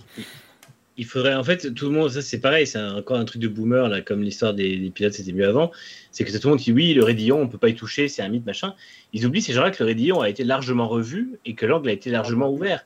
Euh, c'est- pas le Rédillon que eux-mêmes mettent en avant en disant oui, c'est un défi. Non, c'est plus un défi, les voitures passent à fond euh, toutes les catégories. C'est quasiment une ligne droite. Si tu veux retrouver le Rédillon, qui était le défi en question et qui était plus compliqué et qui obligeait les pilotes à freiner, euh, dans ces cas-là, c'était quand il était plus ouvert, enfin plus fermé et plus, euh, plus long, quoi. Mais euh, il, faut, il faut trouver une solution et ça peut être la bonne, euh, la bonne solution. C'était voilà. Moi moi je moi j'estime qu'il faudrait resserrer le virage au sommet, arrêter. Nous avons un chat privé. mais mais euh, pour ceux qui ne comprendraient pas dans le chat pourquoi en bas c'est en bas ça fait une émission parallèle où les mecs ils sont ils sont euh, les, les mecs ils sont au petit théâtre de Bouvard là ils en peuvent plus. Euh, mais mais rassurez-vous euh, ça n'a enfin, oh, oh, oh, oh, oh, Jean-Marie Bigard. Oh, oh. Euh, voilà c'est- à peu près ça un petit théâtre de Bouvard. Si vous avez pas vu c'était globalement ça. C'était Philippe Bouvard qui, qui sautillait sur son siège. Pourquoi les, des vannes, euh, pourquoi les racistes. sorcières euh, n'ont pas de culotte? Non. C'est pour avoir de l'adhérence. on a perdu Gaël. On a Oh, oh. Voilà, c'était le petit théâtre de Bouvard. Et le pire, et le pire, c'est que ça, c'était une version édulcorée. Quel, quel il nous a fait une Weber.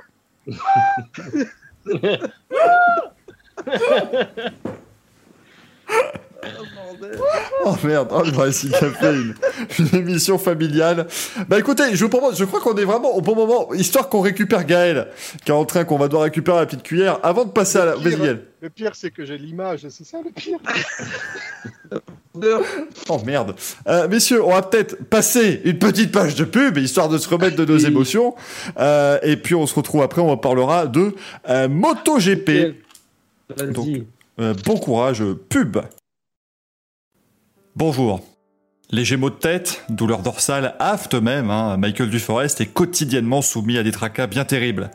C'est pourquoi la fondation Michael Duforest a besoin de vous. Chaque abonnement à sa chaîne Twitch, qu'il soit payant ou gratuit via Amazon Prime, va directement à la fondation, tout comme chaque don de bits. C'est grâce à vos dons que Michael Duforest pourra retrouver la joie de vivre, faire du pédalo, du bowling et peut-être même faire rouler sa Ferrari la Ferrari qui traîne depuis maintenant 8 mois dans son garage. Merci pour lui. Et non, je ne suis pas Michael Duforest, j'ai juste une voix qui lui ressemble. Et voilà, les amis, comme quoi, euh, bien sûr, voilà, hein, comme disait euh, un, un grand, un grand philosophe euh, qui s'appelait Enrico, euh, donnez, hein, donnez, donnez et donnez, Dieu vous le rendra. Euh, bien sûr, maintenant que j'ai dit ça, vous vous arrangerez avec Dieu, hein, bien évidemment, pour tout ça. Ça, c'est pas. euh, Il avait aussi un caleçon. Il avait chanté un caleçon. un caleçon joli, les filles de mon pays. Là, là, là, là, là, là. Est-ce qu'on pourrait avoir une prime de risque je, me demande est-ce que la question maintenant mériterait d'être posée Parce qu'à un moment donné, ça n'est plus possible, euh, je vous le dis. Euh, donc voilà, je, je vais, euh, je vais euh, travailler avec les, les comptables du Racing Café, bien sûr, pour euh, négocier une prime de risque pour toutes ces... Bon, Merci Giggs pour l'abonnement de niveau 1. Comme quoi, écoutez, la, la publicité, c'est ce qu'il y a de plus noble, mesdames et messieurs, dans, dans le monde d'aujourd'hui. Euh, allez, on met, le, on met le générique, on passe à la moto, c'est parti. Exceptionnel Quel Grand Prix Il y a de grandes chances que vous n'avez pas eu de son non plus là-dessus, mais ce n'est pas bien grave, euh, bien évidemment. Mais donc, euh, la, euh, la moto avec ce week-end, c'était le Grand Prix de Grande-Bretagne du côté de Silverstone. Et là, bah écoutez, au moins, ça a roulé. Hein, et ça a roulé en plus sur le sec, donc comme quoi c'était merveilleux, avec une nouvelle victoire. Et ça, ça fait évidemment très plaisir. Une nouvelle victoire de Fabio Quartararo avec Sayama devant Alex Rins, qui s'était imposé en 2019 sur ce circuit de Silverstone. Aleix Espargaro termine troisième avec son Aprilia et moi, mon, mon cœur s'est fendu un petit peu quand même, parce que Aleix Espargaro sur un podium, c'est terrible. Euh, Jack Miller a terminé quatrième devant Paul Espargaro. Et là, mon cœur, lui, euh, s'est regonflé, a repris du tonus, parce que Paul Espargaro est parti en pôle et il a fini cinquième, donc ça c'était très sympathique. Euh, Brad Binder sixième devant Iker Licona. Alors moi aussi, j'avais aucune idée de comment ça s'est passé, mais Icar Lecona a terminé euh, septième d'un Grand Prix de moto, Alex Marquez huitième devant Juan Mir, le champion du monde en, en titre, et Danilo Petrucci, les deux KTM Tech 3, qui sont quand même dans, euh, bah, dans, les, dans les 10. euh, dans les 10 premiers, en plus vous rajoutez euh, Brad Binder, donc on a les 3 KTM justement, dans ce, dans ce top 10. Euh, Gaël, j'ai envie de dire que voilà, Fabio Quartaro, il a été taille patou. Enfin non, je vais plutôt commencer par Manu. Je, je- je me rappelle que nous avons eu une discussion avant la course, avant la- avant l'émission. Mais je vais donc commencer. Manu, toi qui as regardé de très près ce, ce Grand Prix, euh, Fabio Quartaro, taille patron quand même, faut pas le dire. Euh, Enfin, faut pas le dire, faut pas le cacher. Faut pas dire si, il faut le dire. Faut le dire. On peut le dire. Non, non, il a été très très bon. Euh, il, a, il, a, il a fait comme d'habitude en fait cette saison. Il a pas, il s'est pas précipité et euh, il a, il a pris vraiment le- la course à son compte comme d'habitude. Il a pas, il s'est pas inquiété. Alors j'imagine que le fait que ce soit Paul Espargaro devant n'avait rien d'inquiétant. Mais euh, Oh mais le mec il se prend des rafales, Paul Espargaro, et on peut plus. Là, il est rhabillé pour l'hiver. Mais euh, non, mais voilà, euh, Axel de guidon a fait un truc avant de genre dites vos pronostics et tout ça, et j'ai dit Quartararo gagne et Espargaro s'effondre, et du coup j'étais pas loin d'avoir raison. Mais euh, non, non, Quartararo était vraiment excellent. Il a encore une fois euh, dominé, il a encore une fois gagné devant des gens qui sont pas ses adversaires directs. Donc forcément, ça aide aussi à ce que sa saison continue à très très bien se passer. Et ouais, de toute façon, il domine, il domine du, de la tête et des épaules. Il en est à 5 victoires, donc là il a maintenant euh, 65 points d'avance, ce qui est vraiment, ce qui commence à sentir bon pour, euh, pour aller au bout. Faut jamais, euh, surtout en moto, faut jamais euh, vendre la peau de l'ours, mais on commence à être vraiment dans quelque chose de très très bon. Et euh, encore une fois, on n'arrive pas, même après euh, plus de 10 courses, on n'arrive pas à identifier ses, principaux rivaux, ce qui est quand même bon pour lui, parce que du coup, ça veut dire que ça va encore pas être euh, toujours les mêmes derrière lui. Quoi. Bah oui, c'est c'est l'avantage, c'est qu'effectivement derrière, bah maintenant le- le- le- l'écart est fait puisque le seul qui est, euh, bah, qui est assez, euh, comment dire, qui a, qui a une constance, c'est Fabio Quartaro, qui a, qui a une constance dans ses excellents résultats euh, et dans ses euh, cinq victoires, comme tu le dis, ça fait, ça commence à faire hein, quand même. Je pense, Mm. euh, je pense que euh, ça prouve encore une fois, et là peut-être qu'elle pourra rebondir sur ce point-là, mais ça prouve encore une fois que Fabio Quartaro a passé un cap cette saison et, et que vraiment il a cette, cette taille de champion euh, maintenant Ouais. qui, qui lui va bien quoi. Complètement. Puis on l'avait déjà dit, puis on l'a, remarqué, c'est-à-dire que cette année, là, par exemple, c'est vrai qu'il euh, se, contente. Il, va chercher la pole chaque fois, effectivement. Il n'a pas eu là, mais il prend sa revanche le dimanche. Ça veut dire que il, est plus méticuleux. Bon, c'est ça. Il il travaille avec ses ingénieurs pour. Je veux dire, quand euh, il sait que le dimanche, ça compte plus forcément que les qualifs, eh bien voilà, on, réfléchit mieux aux courses, on essaie d'aller au bout. Euh, tous les pilotes se battent pour la victoire naturellement, mais c'est vrai que le, le Quartararo de l'an dernier et celui de, cette saison, c'est le jour et la nuit pour moi, vraiment. On a vu un garçon mature, réfléchi, appliqué. En plus, il nous fait des courses différentes, c'est-à-dire, je sais pas, euh, quand eux, il peut perdre quelques positions au départ, eh on le voit préparer sa remontée petit à petit. On va attendre euh, 8 tours, 10 tours, et petit à petit, on le voit revenir dans le top 3 sur le podium. C'est juste magnifique, c'est des belles courses. Et pour, moi, j'allais rebondir sur ce que tu disais, ce que tu disais, il n'a pas eu la pole, mais il n'en est pas jamais loin et tout ça. Et je pense qu'en fait, c'est sa gestion de course et tout ça, ça montre que quelle que soit la course, quelle que soit la séance dans le week-end et tout ça, il sait où est sa limite. Il a trouvé ses limites sur la moto, il a trouvé les limites de la moto, c'est le seul. Encore une fois, on voit le résultat des autres Yamaha, c'est pas bon du tout. Triplé Et, quand euh, même. Hein? Ah, triplé des autres Yamaha quand même. Elles font 17, Triplé. 18 et 19 sur Ah. 19 motos à l'arrivée. Moi, je trouve que c'est beau, faut le, faut le signaler. C'est pas mal. Putain, quel enfer. Non, mais c'est pour ça. Et, euh, et du coup, et c'est vrai qu'en plus, c'était vraiment catastrophique ce week-end, particulièrement. Rossi s'effondre totalement. Et euh, alors, il se terrible à qualifie pas trop mal. Et Quartararo est devant. Il, a toujours la, la- il est toujours dans la bonne fenêtre d'exploitation de la moto. Il n'y a jamais un moment. La seule fois de l'année où on a cru qu'il était hors de cette fenêtre, en fait, c'est que son bras était en train de le lâcher quand il a eu son opération après. Sinon, il est toujours dans une bonne fenêtre d'exploitation de la moto. Il est toujours au bon niveau. Il sait toujours comment se placer par rapport à ses adversaires. Et du coup, il n'y a jamais de- de- d'erreur de, fait, jamais de problème. Et euh, il fait un peu penser à ces périodes de domination qu'ont eu, euh, eu des Marquez, qu'ont eu des, euh, des Rossi, où finalement, c'est ouais, tu perds 6-7 places au départ, tu perds 4 places, c'est pas grave. Euh, on l'a vu des fois dans des, dans des courses cette année, euh, se retrouver quasiment au fond du top 10 euh, dans le premier tour, et puis en fait, eh ben, il remontait tranquillement. Alors il faisait une grosse remontée d'un coup, après il stagnait un petit peu. On disait ah, peut-être que ça y est, les pneus sont morts, et non, en fait, il avait toujours de la réserve justement parce qu'il avait réussi à trouver sa limite. Et, et je vois pas en fait comment il va réussir à perdre des courses ou en tout cas à vraiment s'effondrer pour finir en dehors d'un top 5 quoi. Donc et là maintenant avec l'avance qu'il a, il pourrait dès maintenant commencer à faire l'épicier que ça suffirait. Donc sauf blessure malheureusement je dirais vu que c'est de la moto. euh, il y a et sauf grosse malchance parce que bon euh, on n'est pas à l'abri de problèmes de fiabilité non plus mais euh, normalement ça là il a vraiment les choses en main quoi. Alors moi, j'ai quand même... un- Pardon Gaël, j'ai un, un bémol à apporter à ce que tu as dit tout à l'heure. Euh, tu disais, euh, voilà, on sait que le dimanche compte plus, euh, c'est pas le samedi. Euh, on Ah sort ouais. d'un Grand Prix de Formule 1 qui a littéralement prouvé l'inverse. Donc à un moment donné, est-ce qu'on pourrait avoir des, des analyses un petit peu poussées dans cette émission qui pète un câble complètement euh, Non, non, mais effectivement, voilà. Euh, Calmez-vous, monsieur Pro, s'il vous plaît. C'est l'heure des pros. Mais c'est insupportable ce que vous dites, faites vos questions qui, qui vous empêche de, de travailler sur vos questions D'ailleurs, très très agréable hein, l'émission de Pascal Pro l'autre jour où il n'a il y a pas eu de son pendant 5 minutes. Euh, J'ai trouvé que c'était sa meilleure. hein, donc on devrait peut-être s'en inspirer. C'est peut-être pour ça qu'on a commencé comme ça dans ce, dans ce Racing Café. Euh, X1 nous dit c'est faux, Rossi perd plus de 5 places au départ, il part trop loin pour en perdre. Enfin, il perd plus de 5 places au départ, il part trop loin pour en perdre autant. Le pauvre, le pauvre. C'est moche. bah, Valentino Rossi, on va, on va pas se le cacher, il y a quand même un souci. D'accord, il prend sa retraite en fin d'année, mais enfin là, c'est pas possible. Euh, il là- était septième à un moment donné de la course. Il finit 18. Ouais, il, part, il part huitième, il remonte à la septième place et je sais pas, il y a un moment il s'effondre deuxième partie de course. Alors lui pour le coup on aurait dit un peu une course à la Quartararo l'an dernier mais en bien pire. Alors je sais pas s'il y a un problème aussi parce qu'on on sent que la constance est quand même difficile à trouver euh, chez Petronas.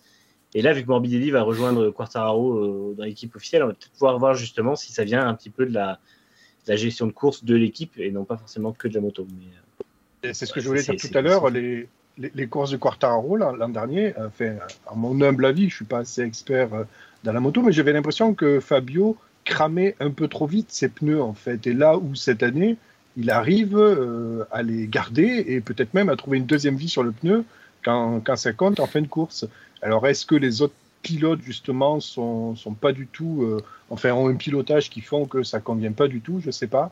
Mais c'est vrai que ça a changé du tout au tout la physionomie des courses de, de Fabio de, de l'an dernier à, à cette saison. Moi, je vais pas vous le cacher, il est impossible de dire en moto. euh, En fait, voilà, c'est- aujourd'hui, je ne peux plus vous dire en moto qu'est-ce qui fonctionne, qu'est-ce qui ne fonctionne pas. C'est voilà, parce qu'on peut dire euh, en Formule 1, bah voilà, l'Alpine elle est meilleure en qualif qu'en course, mais comment ça arrive en course euh, La Mercedes c'est pas mal, la Red Bull crée beaucoup d'appui naturellement. Voilà, on peut, on peut sortir plein de trucs, elle gère bien ses gommes. Et là, en moto, tu, oui, qu'est-ce que tu vas dire? Oui, ah, bah, la, Yamaha, elle est bonne, il y a 60 points d'avance. Bah oui, mais les trois autres, ils finissent aux fraises. Alors oui, évidemment, dans les trois, il y a un pré-retraité, un débutant qui découvre la moto et euh, il y a le pilote d'essai. Bon, c'est compliqué, euh, bien sûr. Mais euh, comme le dit il y a une Honda qui fait la pole. D'où ils sortent une pole position, ils sont aux fraises depuis, depuis six mois. La seule moto, on sait, elle est bien, elle est facile à piloter, elle gère bien ses pneus, c'est la Suzuki. Voilà. Mais pourtant, Rins fait deuxième et Mir il fait que neuvième. Donc La, la Suzuki est bien quand elle n'est pas dans un bac. euh. Oui, non, mais la Suzuki, la Suzuki sur ses deux roues, c'est une bonne moto. Euh, sur, son, sur son carénage, c'est plus compliqué. Ça, je, je le cache pas. Mais voilà, c'est très compliqué. pour, euh, pour montrer ça justement et, euh, et montrer qu'il y a vraiment plus grand chose qui, qui dirige un peu qu'est-ce qui se passe en course et qui fait bien à tel moment du week-end, c'est que les trois poursuivants de Quartararo au championnat n'ont pas une seule victoire au compteur. Donc ça veut dire qu'il y a un vrai brassage derrière de, de- de pilotes qui, euh, en gros, des, des Miller qui a gagné deux courses, des euh, Binder ou Oliveira qui ont gagné une course chacun, ou bon, Vignales qui a gagné une course mais qui est plus là maintenant. Euh, Il va revenir. c'est des pi- il va revenir. C'est des, euh, des pilotes qui, en fait, sont euh, bah, entre la euh, cinquième et la euh, ne- huitième place au classement, quoi. Alors que. Manu, euh, c'est c'est quelque chose que saluerait Alexandro Agag. hein, au demeurant. ah bah lui, oui, évidemment. Ah oui. Lui, il lui faut à peu près 150 gagnants par saison. Fact. You know? Fact. Et lui, il faut, tu vois, là, lui, il dirait c'est nul parce que là, le, le 18e, il est à, à 170 points du leader, alors que nous, les 18 premiers, ils étaient dans 25 points à deux courses de la fin, tu vois. Vous, vous avez vu que la Formule E a tweeté pendant le Grand Pluie de Belgique? Oui, oui, non, mais la, oui, Formule, mais E- oui. la Formule E tweet tout le temps. Non, moi, là, j'ai- aujourd'hui, sur au secteur, j'ai déconné en, en mettant que Di Grassi aurait pu tweeter Oui, une Formule I n'aurait pas eu l'accident de Norris. Fact, parce qu'elle aurait pas eu la puissance pour monter le raidillon. Fact. Non, la, la question se pose réellement. Si une Formule E sort au raidillon, est-ce qu'elle rebondit, elle?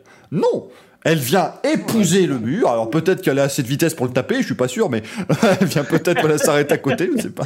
Je vous rappelle que les Formule E sont des baignoires, donc sous la pluie, il n'y a aucun souci. C'est baignoire. Mais surtout, elles sont des... Ouais, je sais même pas quoi dire. Non, mais euh, après, ils ont tweeté aussi aujourd'hui, à tout le monde postait des, des photos du circuit de, de Zandvoort et tout ça en disant putain, c'est c'est joli, il était viral, machin. Et eux, ils ont tweeté une photo de Monaco, une photo de New York en disant quand même, euh, avoir un bel arrière-plan dans un circuit, c'est bien aussi. T'es là, mais fermez votre gueule en fait. Arrêtez votre com. Fermez votre trolls- putain de Les trolls de Mercedes, ils sont géniaux, qui prennent Nick De Vries en photo Ah oui. en disant Premier champion du monde en motorsport. Les premiers champions en course automobile, ouais. Non, mais c'est. Enfin, parce qu'attendez, euh, je regarde juste, je voulais regarder. Mais l'IPRI de Diria, là, de nuit, on, on voyait pas grand chose en backdrop, euh, si, si je, si je, si je ne m'abuse. Hein. Ah, Si, si, envoyer des missiles interceptés. Oui, c'est ça, on avait des missiles qui interceptaient les trucs, mais sinon, il n'y avait pas grand chose. Euh, on, par- pardon, on parle d'une moto, excusez-moi. Oui, effectivement, Honda aussi, qui est assez. euh, la Honda est assez, assez constante, puisque les quatre pilotes Honda sont 12, 13, 14 et 15 au championnat du monde. Donc voilà, ils sont dans, une fenêtre qui est plutôt pas mal. Marc Marquez qui est tombé au premier tour avec un accrochage avec, euh, avec Jorge Martin. On n'a pas l'habitude de le voir comme ça. En plus, Marc Marquez à faire des. parce que, excusez-moi, les deux, là, c'était un. C'était on, aurait appelé ça un combat d'infirmes dans, dans South Park, mais c'était. euh, c'était- c'était catastrophique, les deux qui se faisaient le freinage de leur vie à chaque fois pour se passer, puis finalement ils s'accrochent parce qu'ils tombent. C'était, c'était terrible à regarder. Quoi. Euh, donc, euh, c'est, pas son habitude à Marc Marquez qui décidément n'est toujours pas revenu au niveau qui était le sien, même s'il a gagné euh, au Saxon Ring.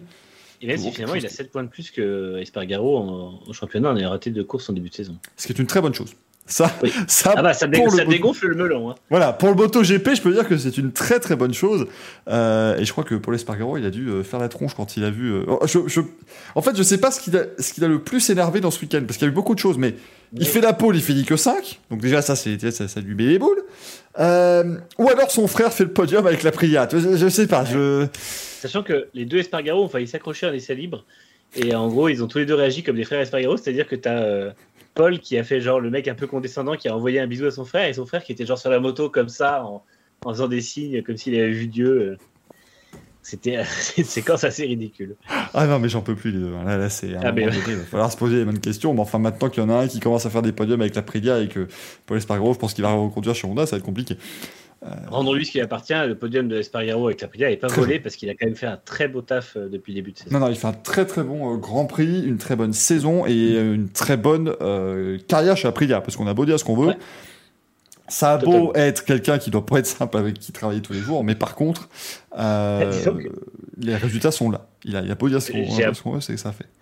Je suis un peu triste pour les ingénieurs d'Aprilia qui vont se taper un, un duo Espargaro-Vignales l'an prochain. euh, ce qui va être le truc le plus ingérable possible. Mais, mais imaginons Mais- que Vignales n'arrive pas à la faire marcher, la Yamaha. Bah, il va la mettre au rupteur en espérant que le moteur lâche. Parce que, je veux dire, le mec, il a commencé quand même avec une, avec une cote qui était très haute. Il gagne Ouais. avec la Suzuki, là, la cote, elle est extraordinaire. Il va chez Yamaha, il gagne les deux premiers Grands Prix. Le mec, c'est c'est le nouveau Valentino Rossi, ça y est, on n'en peut plus. Là, il, est, il, a, il a une cote, euh, bon, euh, allez, c'est euh, Danilo Petrucci, quoi. On n'est on pas. euh, Mais alors, si en plus chez Aprilia ça marche pas, c'est Xavier Simon dans, dans deux ans, quoi. Donc, moi, je, je suis inquiet pour lui. Xavier Simon, qui a gagné les 24 heures du Mans récemment. hein. Je veux pas Xavier Simon en MotoGP qui faisait ce qu'il pouvait avec le matériel dont il disposait, bien sûr. Mais là, Madrid Villares, ça va être compliqué parce que, on en parlera dans les news, mais on peut déjà en parler un petit peu maintenant. Il va donc faire ses débuts sur l'Aprilia à, à Aragon en course. Il va pouvoir faire la fin de saison chez Aprilia. Je sais pas. hein. Moi, déjà, il n'arrive pas à comprendre la Yamaha, alors l'Aprilia, ça, va être, euh, ça, ça peut être compliqué aussi hein, pour lui, très clairement. Bah, surtout qu'il va arriver avec un Espargaro qui a développé la moto, qui, l'a- qui a aidé à sa conception et tout ça, donc il va forcément être derrière. Il va se retrouver dans la position du pilote numéro 2, probablement un peu largué sur la- l'exploitation de, la, de la moto. Surtout si finalement il attaque des Misano et que euh, et qu'en fait il, se, il, a, il a que deux séances d'essai dans les pattes, ça va être catastrophique. Donc euh, ça va pas être terrible. Je repense au pauvre Paul Espargaro, mais imaginez que maintenant ça marche chez Aprilia et que voilà que Aleix récolte podium sur podium, il chope une victoire, tu vois, de temps en temps, il arrive vraiment à faire développer ce truc. Et je pense à Paul Espargaro qui a développé la KTM pendant 4 ans pour regarder Binder, Oliveira, tout le monde gagner sur la moto sauf lui. Et, et il verrait son frère réussir ce qu'il n'a pas fait chez KTM.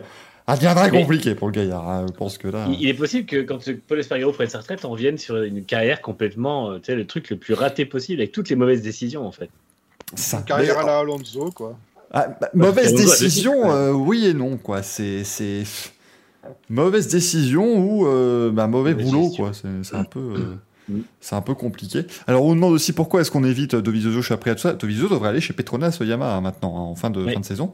Euh, l'écurie va disparaître. Enfin, le, sponsor, le- l'entité Petronas va disparaître à la fin de l'année, mais euh, l'équipe va, va sur- subsister et continuer l'an prochain. Mais apparemment, on aurait quand même un duo Valentino Rossi, Andrea Dovizioso. Âge moyen environ 39 ans et franchement je crois que je dois pas être très loin. Euh, donc là ça va être euh, ça doit enfin j'ai pensé pour les patrons de l'équipe qui étaient venus en MotoGP pour lancer des jeunes pour finir leur, un peu leur académie qui font en Moto 3 Moto le mec il va regarder le truc il va avoir Valentino Rossi et Andrea Dovizioso il va il, il va se frotter les yeux ils ont commencé la carrière d'équipe avec euh, Quartararo, Morbidelli, donc tu avais genre 22 ans d'âge moyen ou 21 ans. Et là, ils vont finir avec euh, deux, un grabataire et un retraité. C'est assez terrible. avec leur père qui vont, qui vont être euh, maintenant dans la dans, dans la dans la machine. Non, non, ça va être ça va être assez sympathique. Alors je crois que ça n'a pas encore été totalement officialisé que Dovizioso revenait mais ça devrait euh, voilà euh, effectivement Jack Dixon va encore être là à Aragon mais on devrait retrouver Andrea Dovizioso un peu euh, un peu plus tard euh, sur euh, sur cette Yamaha Petronas qui voilà reste une moto qui peut fonctionner mais alors ça a l'air plus euh, plus compliqué encore que la Yamaha vraiment officielle celle de l'équipe officielle. En tout cas, bon, Juan Mir, messieurs, il avait dit que là, on commençait un nouveau championnat de trois courses et qu'il fallait euh, y aller pour aller chercher Quartaro. Bah, je pense que maintenant, il a un petit peu, plus de difficulté à y aller parce qu'il finit 9ème. Euh, Mir qui a pas été complètement dedans, alors que bon, euh, Rins fait un, un joli podium. Euh, Rins qui a fait une belle course, hein, il, a, enfin, il a- il a été, il a été plutôt bon. Euh, mais là, Mir, ça me paraît compliqué pour lui maintenant. Ben, il va devoir. euh, On en avait parlé l'an dernier, on avait dit oui, il est champion, il va falloir qu'il confirme la saison prochaine. Ben, c'est compliqué. C'est vrai qu'on est un peu sur des saisons, euh, des saisons un peu bizarres. Alors, c'est des saisons où il n'y a plus Marquez, c'est vrai, donc euh, tout le monde euh, veut essayer d'aller ch- choper le lead. Et après, voilà, est-ce que vraiment le départ de David Ebrevio Merci. Est-ce qu'il est vraiment si impactant que ça dans l'équipe? Je sais pas. Je sais pas, mais on peut se poser la question. Ça me paraît, ouais. ça me paraît peut-être être quelque chose. Après, enfin, Suzuki, ça fonctionne. hein. C'est juste très discret et très peu constant. Mais la moto fonctionne, donc euh, peut-être qu'il faut Oui. retrouver quelque chose. Et, et après, euh, Juan Mir est deuxième du championnat, ça reste pas non plus. euh, Ju- Justement, on peut, on peut se demander à la moto de fonctionner, d'être une moto assez versatile et globalement plutôt bonne en course. Est-ce qu'ils n'auraient pas des meilleurs résultats avec d'autres pilotes aussi? Au bout d'un moment, il faut, il faut quand même.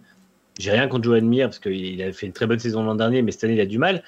Rins, bah, il est très rapide, mais il faut qu'il reste sur ses roues, ce qui rarement le cas. Et en fait, est-ce qu'ils n'auraient pas meilleur compte à recruter d'autres pilotes, des, des mecs qui seraient un peu plus euh, puissants et ou fiables? Moi, moi, je pense qu'il faut, euh, il faut, il faut changer Reigns, voilà, maintenant le gaillard, Mm. euh, parce que là, il fait peut-être deuxième, mais ça se trouve, la prochaine course, il va tomber, voilà, ça va être pareil. Mais euh, Juan Mir, en fait, c'est là, je trouve que c'est peut-être un peu dur, effectivement, et c'est moi qui ai amené ce débat-là, donc je suis le premier euh, fautif. Mais le gaillard, il est champion du monde en titre, il est deuxième du championnat, et voilà, je pense qu'il a, il a sa place. Mais c'est vrai. victoire en deux saisons pour l'instant, c'est ça le truc. Oui, oui, bah après, ouais, mais après, il est, champ... enfin, il est champion du monde, quoi. C'est toujours très compliqué, mais effectivement, il, a, il a cette chose que pour l'instant, euh, Quartaro n'a pas, euh, Zarco n'a pas, euh, tous les pilotes autour de lui n'ont pas ce titre. Euh, c'est parce qu'attendez, si je regardais le. Quand on regardait, pardonnez-moi, le, le World Standing, le classement général, euh, c'est le seul champion du monde du top euh, 10. Juan Mir, en fait. Oui. Euh, Marquez surtout est le- 12, euh, Rossi et. euh, 20 22 à 21. peu près. hein. 21, ah, bah, j'étais j'étais méchant. Euh, Ouais. enfin, en même temps, après, il y a trois champions du monde sur la grille. hein, c'est pas non plus, euh, c'est pas incroyable, mais voilà, euh, Juan Mir quand même ce- cette chose, cette ligne sur le palmarès qu'on ne pourra pas lui, lui enlever. Effectivement, il faut voir s'il arrive à remonter. Après, je serais pas surpris qu'il fasse encore une bonne fin de saison, qu'il gagne à Valence, qu'il voilà, qu'il refasse un peu comme l'an dernier. Sauf que là, il part peut-être un petit peu loin pour aller, euh, Mm. pour aller chercher Fabio Oui, faut...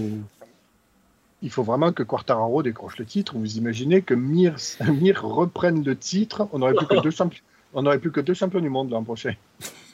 Ah, ça Ouais, deviendrait je- compliqué. Puis là, l'hégémonie espagnole sur le MotoGP, là, il est temps, temps de planter le drapeau, de montrer la Marseillaise, mesdames et messieurs, euh, à la cérémonie de fin fois. de saison.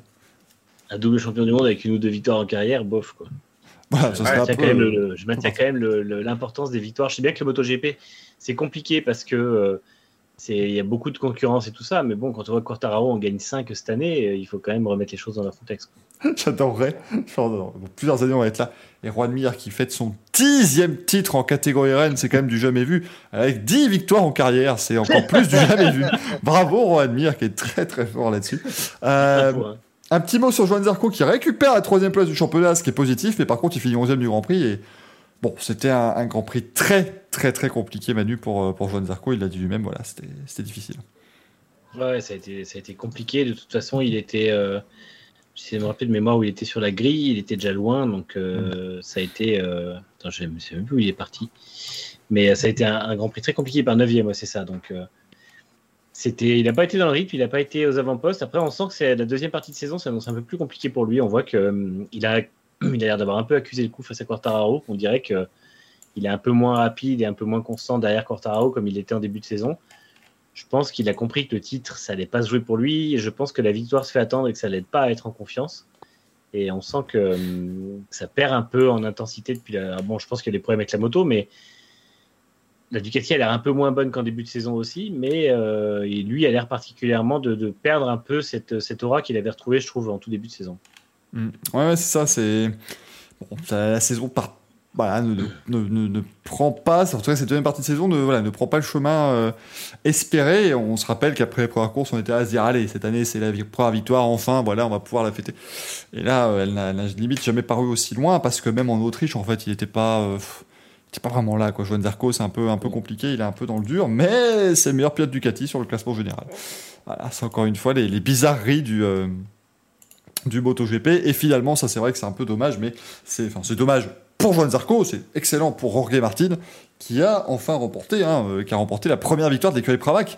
En MotoGP quand même parce qu'on avait beaucoup parlé de lui qui avait euh, gagné lors d'un des grands, deux grands prix d'Autriche. Mais c'était la première victoire aussi pour Pramac qui est là depuis très longtemps en catégorie Rennes et qui enfin a réussi à décrocher un succès. Donc ça faisait extrêmement plaisir. C'était un petit peu pour vous donner une idée bah, comme euh, quand euh, Michael Oliveira s'était imposé l'an dernier pour Tech 3 euh, ça faisait vraiment plaisir à beaucoup de monde parce que c'était une écurie euh, comme euh, Pramac, et bien une écurie méritante qui méritait bien justement cette, euh, cette victoire. La moto va bien sûr continuer hein, euh, cette saison. On n'a pas décidé d'arrêter maintenant, même si ça nous arrangerait pour euh, au niveau du, classement général, mais il reste encore quelques courses. hein. On en est à, pour l'instant. euh, 12 manches, il en reste encore 6 quand même, hein, donc c'est pas assez loin d'être terminé, il faut rester prudent.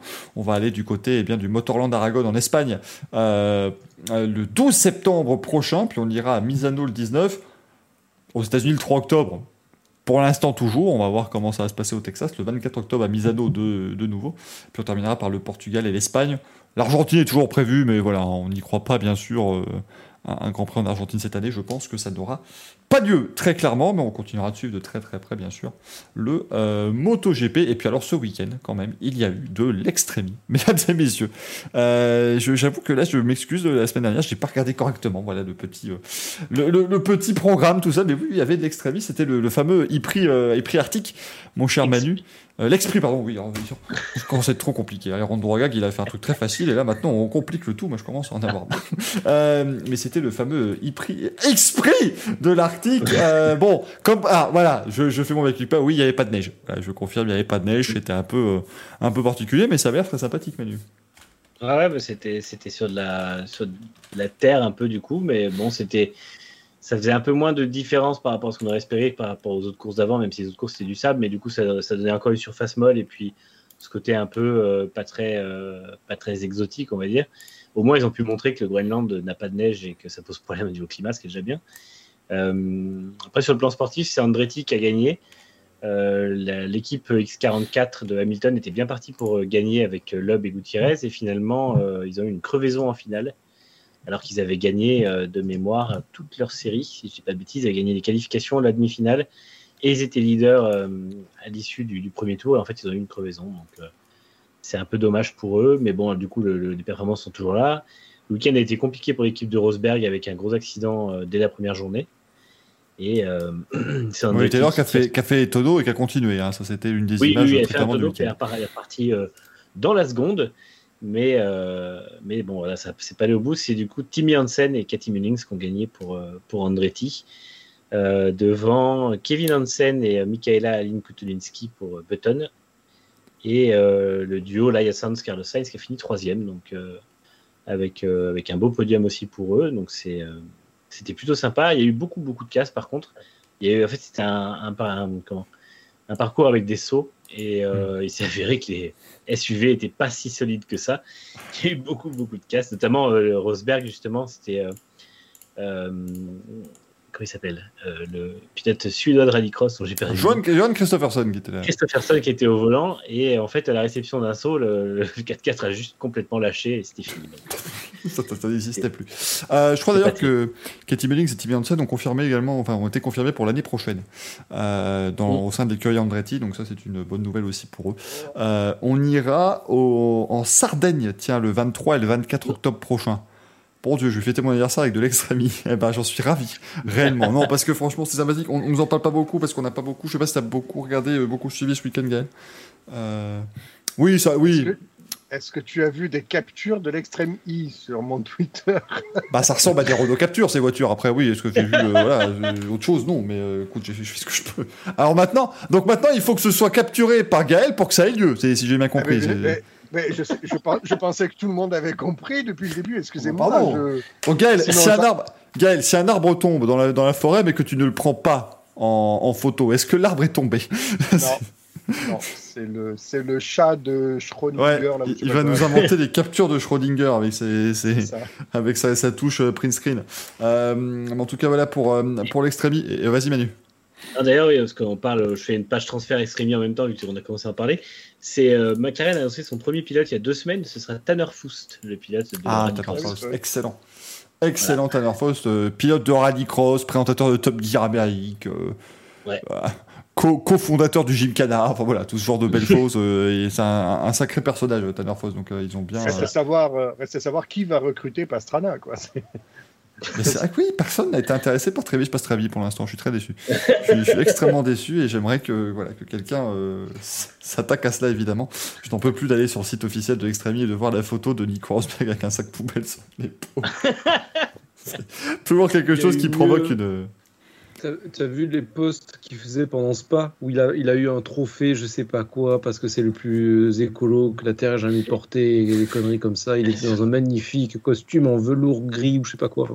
Alors, je sais pas si ça t'a fait la même, euh, même euh, impression, euh, Greg, mais quand j'ai vu, j'ai l'impression de voir un, un Rosberg avec juste 20 ans de moins en fait. Oui, il ressemble même gueule, en plus. Le même look. il ressemblait à Nico Rosberg, maintenant il ressemble à Keke Rosberg sans moustache. et blond, vraiment très blond. Ouais. Ah, mais. Oh, oh, merde, oh oui, oh là là. T'as vu? Ah oui, c'est. euh, Puis ouais, en Je plus. Ah oui, si c'est. je vais montrer la photo, mais. Ah, attends, j'avais pas. Ouais, là. Oh là, oh là, c'est. Ah, c'est impressionnant. Mais en fait, je suis presque plus impressionné par son, euh, par son combo euh, costume blanc de pape, mais euh... attendez, on va, vous, on va vous mettre ça. Regardez, voilà, il est, il est, il est magnifique, hein, Nico Rosberg. là. C'est c'est une merveille absolue. hein. Ouais, ouais. Non, il, était, il était très très classe. Euh, Ah, c'est la septième meilleure merveille du monde. hein. Ça, il a remporté le trophée de Captain Écologie, enfin quelque chose. Quoi. Je- il a dû avoir un, Captain écologie. un truc. C'est lui Captain Planète en Captain fait. Planet, c'était extraordinaire ça. Extraordinaire ce Il n'y a dessin que animé. les gens des années 80-90 qui comprendront Captain Planet. Oui, oui, oui, Captain Planète. Si vous l'avez pas, on vous en veut pas. hein. Toys d'ailleurs qui a fait un, un- un épisode là-dessus. Comme quoi. Mais non, non, c'est vraiment. On dit Jimmy Johnson bientôt en extrémie. Arrêtez, hein. Jimmy Johnson, euh, il est trop occupé à faire des interviews avec moi, donc euh, je, je me le garde. sur interviews, c'est une bonne chose. hein. Mais merci, C'est non, super, hein, ce que tu fais. C'est avec plaisir. J'espère que ça plaît en tout cas et que ça permet aussi aux gens de voir que euh, le gaillard, on le critique beaucoup, mais qu'il a quand même une, un, une, sacrée, une sacrée tâche devant lui. Euh, Non, j'allais faire une vanne sur le Racing Café, les tâches, tout ça, mais je me suis dit non. Je me suis dit, on va, on va faire vivre le groupe correctement ce soir. On va, ça va être sympathique. Enfin, j'ai déjà été suffisamment méchant avant dans les. Exactement, voilà, il faut savoir euh, euh, raison garder. Et puis finalement, la méchanceté ne la garderions-nous pas pour la séquence qui vient maintenant, puisqu'il est Ah. temps enfin de décerner Ah. des merdolinos. C'est Ah. parti pour le, pour le jingle. On va pouvoir cracher sur Digrassi même s'il a rien fait. C'est génial. Très très bon timing pour boire pendant la fin du jingle, mesdames et messieurs. Mais voilà, il est temps de décerner nos manches à couilles de la semaine. Malheureusement, Giuseppe Merdolino n'a pas pu faire le, le déplacement. J'en suis, euh, j'en suis bien, euh, bien désolé, bien sûr. Déplacement entre son, son, son canapé et son bureau, hein, bien évidemment, parce qu'on fait pas plus euh, pour le moment. Mais en tout cas, eh bien voilà, il va falloir me dire, mon cher Manu, qui aimerais-tu, enfin, à qui aimerais-tu décerner ton Merdolino ou ton Firebird hein, On ne sait pas encore exactement quel sera le, quel sera encore le, le- le domaine choisi, le, le modèle choisi, mais en tout cas, on va regarder. Parce que il n'y a pas eu de son. Ne dites pas qu'il n'y a pas eu de son. Par pitié. Ah, s'il n'y a pas eu de son sur le jingle du, des Merdolino, je vais devoir le relancer. C'est plus possible. Il y, a- il y a eu Greg qui parle en même temps, mais il y a aussi un jingle normalement. Vas-y Manu, mais ah, y a pas eu de... Attendez, on relance avec du son. Là, relance faut que- avec du son. faut, faut relancer avec du son le, le- le jingle du Merdolino. Alors, attendez, parce qu'il va, il va, il va s'afficher du coup. euh, il est où? Manche couille. Il est où Manche couille, s'il vous plaît? Ouais, il oui, j'ai nommé ça Manche couille, évidemment. Ça me paraît tout logique. Je vois pas en quoi vous êtes choqués. Euh, voilà. Maintenant, il y aura du son. Donc, allez-y. On se retrouve après ce merveilleux jingle. Euh, il, y aura, il y aura des trucs merveilleux. C'est parti. On prend manche. On prend des couilles. Ça fait à manche à couilles. Non, parce qu'à un moment donné, c'est le meilleur jingle de la soirée, donc il faut quand même que vous ayez du son. Donc, Manu, vas-y, dessert de ton euh, Merdolino. Et ben moi, je vais décerner mon manche à couilles d'or à euh, Caio Collet, qui euh, nous a gratifié d'une manœuvre complètement stupide et ultra dangereuse en haut du Rédillon. Je sais, ce sont des jeunes pilotes et c'est pas gentil de, taper dessus, mais c'était, il a fait une tentative de dépassement à l'extérieur hors piste sous la pluie. Il a gardé le pied dedans, la voiture a rebondi deux fois sur des bosses et euh, pour faire court, c'est un miracle qu'il n'y ait pas eu de blessés. Donc, euh, en tout cas, un gros carton et probablement des blessés avec. Donc, euh, voilà, je lui décerne cette petite, euh, petite Petit manche. petit manche à couilles. Alors après, honnêtement, euh, calmons-nous. euh, voilà, il a juste quitté les limites de la piste trois fois au Rédillon, et dans ce cas suivi, je vois pas en quoi c'est si dramatique. Euh, Greg, Euh, que, que c'est je, pas je viens de te vraiment noter. chacouille, parce D'ailleurs, je viens de noter Grog sur ma feuille, hein, donc tu, tu Oh, seras Grog. Grog à partir oui, de ce oui, soir. oui, on, on me boit quand on est malade. Euh, Ah, c'est- une info intéressante. oui, je peux venir chez toi quand tu es malade si tu veux. Alors, euh, c'est pas vraiment un manche à couilles parce que le pauvre, c'était dans des conditions dantesques, mais il a mis en Dans péril. qui un- Dans qui. Dantesque. Ah, c'est un très très très gentil monsieur, un grec d'ailleurs. Euh, c'est. Pérez. Parce que ces Ah oui. mécanos ont fait un travail admirable. Il y a eu un- une bataille pseudo-juridique entre Mercedes et Red Bull. C'était magique avec Massy. Oui, ils n'ont pas le droit de la réparer. Si, ils ont le droit de la réparer. Mais je te dis que non. Si, mais il débarre pas à la place où il était. Enfin bon, au final, le mec a a réussi à démarrer. Les mécanos ont été extraordinaires. Euh, juste, on vient de te renouveler le, le contrat. Putain, t'as fait une erreur d'inattention. Ça, ça fout la merde quand même, garçon. Mais après, je répète, euh, je dis ça depuis mon canapé. Il y avait une- des conditions de merde. La, la- la faute, euh, tu le vois, hein, il n'a pas, il a pas surconduit ou quoi que ce soit. Il a, la voiture, elle est partie, euh, il a rien pu faire, le pauvre gars. Et oui, mais il y en a qu'un seul qui a perdu le contrôle, il est nul. Bon. Mais, mais au fond, est-ce que c'est pas Lucas Di Grassi le responsable? Je vous le demande.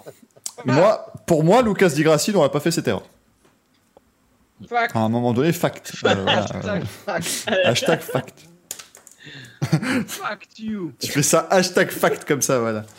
En tout cas, c'est noté pour l'ami euh, l'ami Sergio. Euh, Gaël Ah, je suis bien embêté, dis donc. Euh, Eh ben merci. euh, C'était Ah, si. très intéressant. si euh, Fred Vasseur.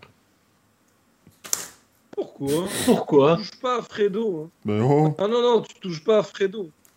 Parce qu'à la question sur Canal euh, va-t-il y avoir une amélioration de la météo? Il a répondu Je ne suis pas une grenouille. Alors je trouve qu'il aimait quand même euh, pas beaucoup du sien, parce que franchement, euh, chacun savait que ça, ça allait jamais repartir. Donc je ne suis pas une grenouille. Non, monsieur Vasseur, ce n'est pas une réponse qu'on attend. Voilà. J'ai cru que t'allais dire. Je trouve quand même que voilà, il dit des bêtises parce que on voit très bien que c'est une grenouille, il y a que lui qui ne le sait pas.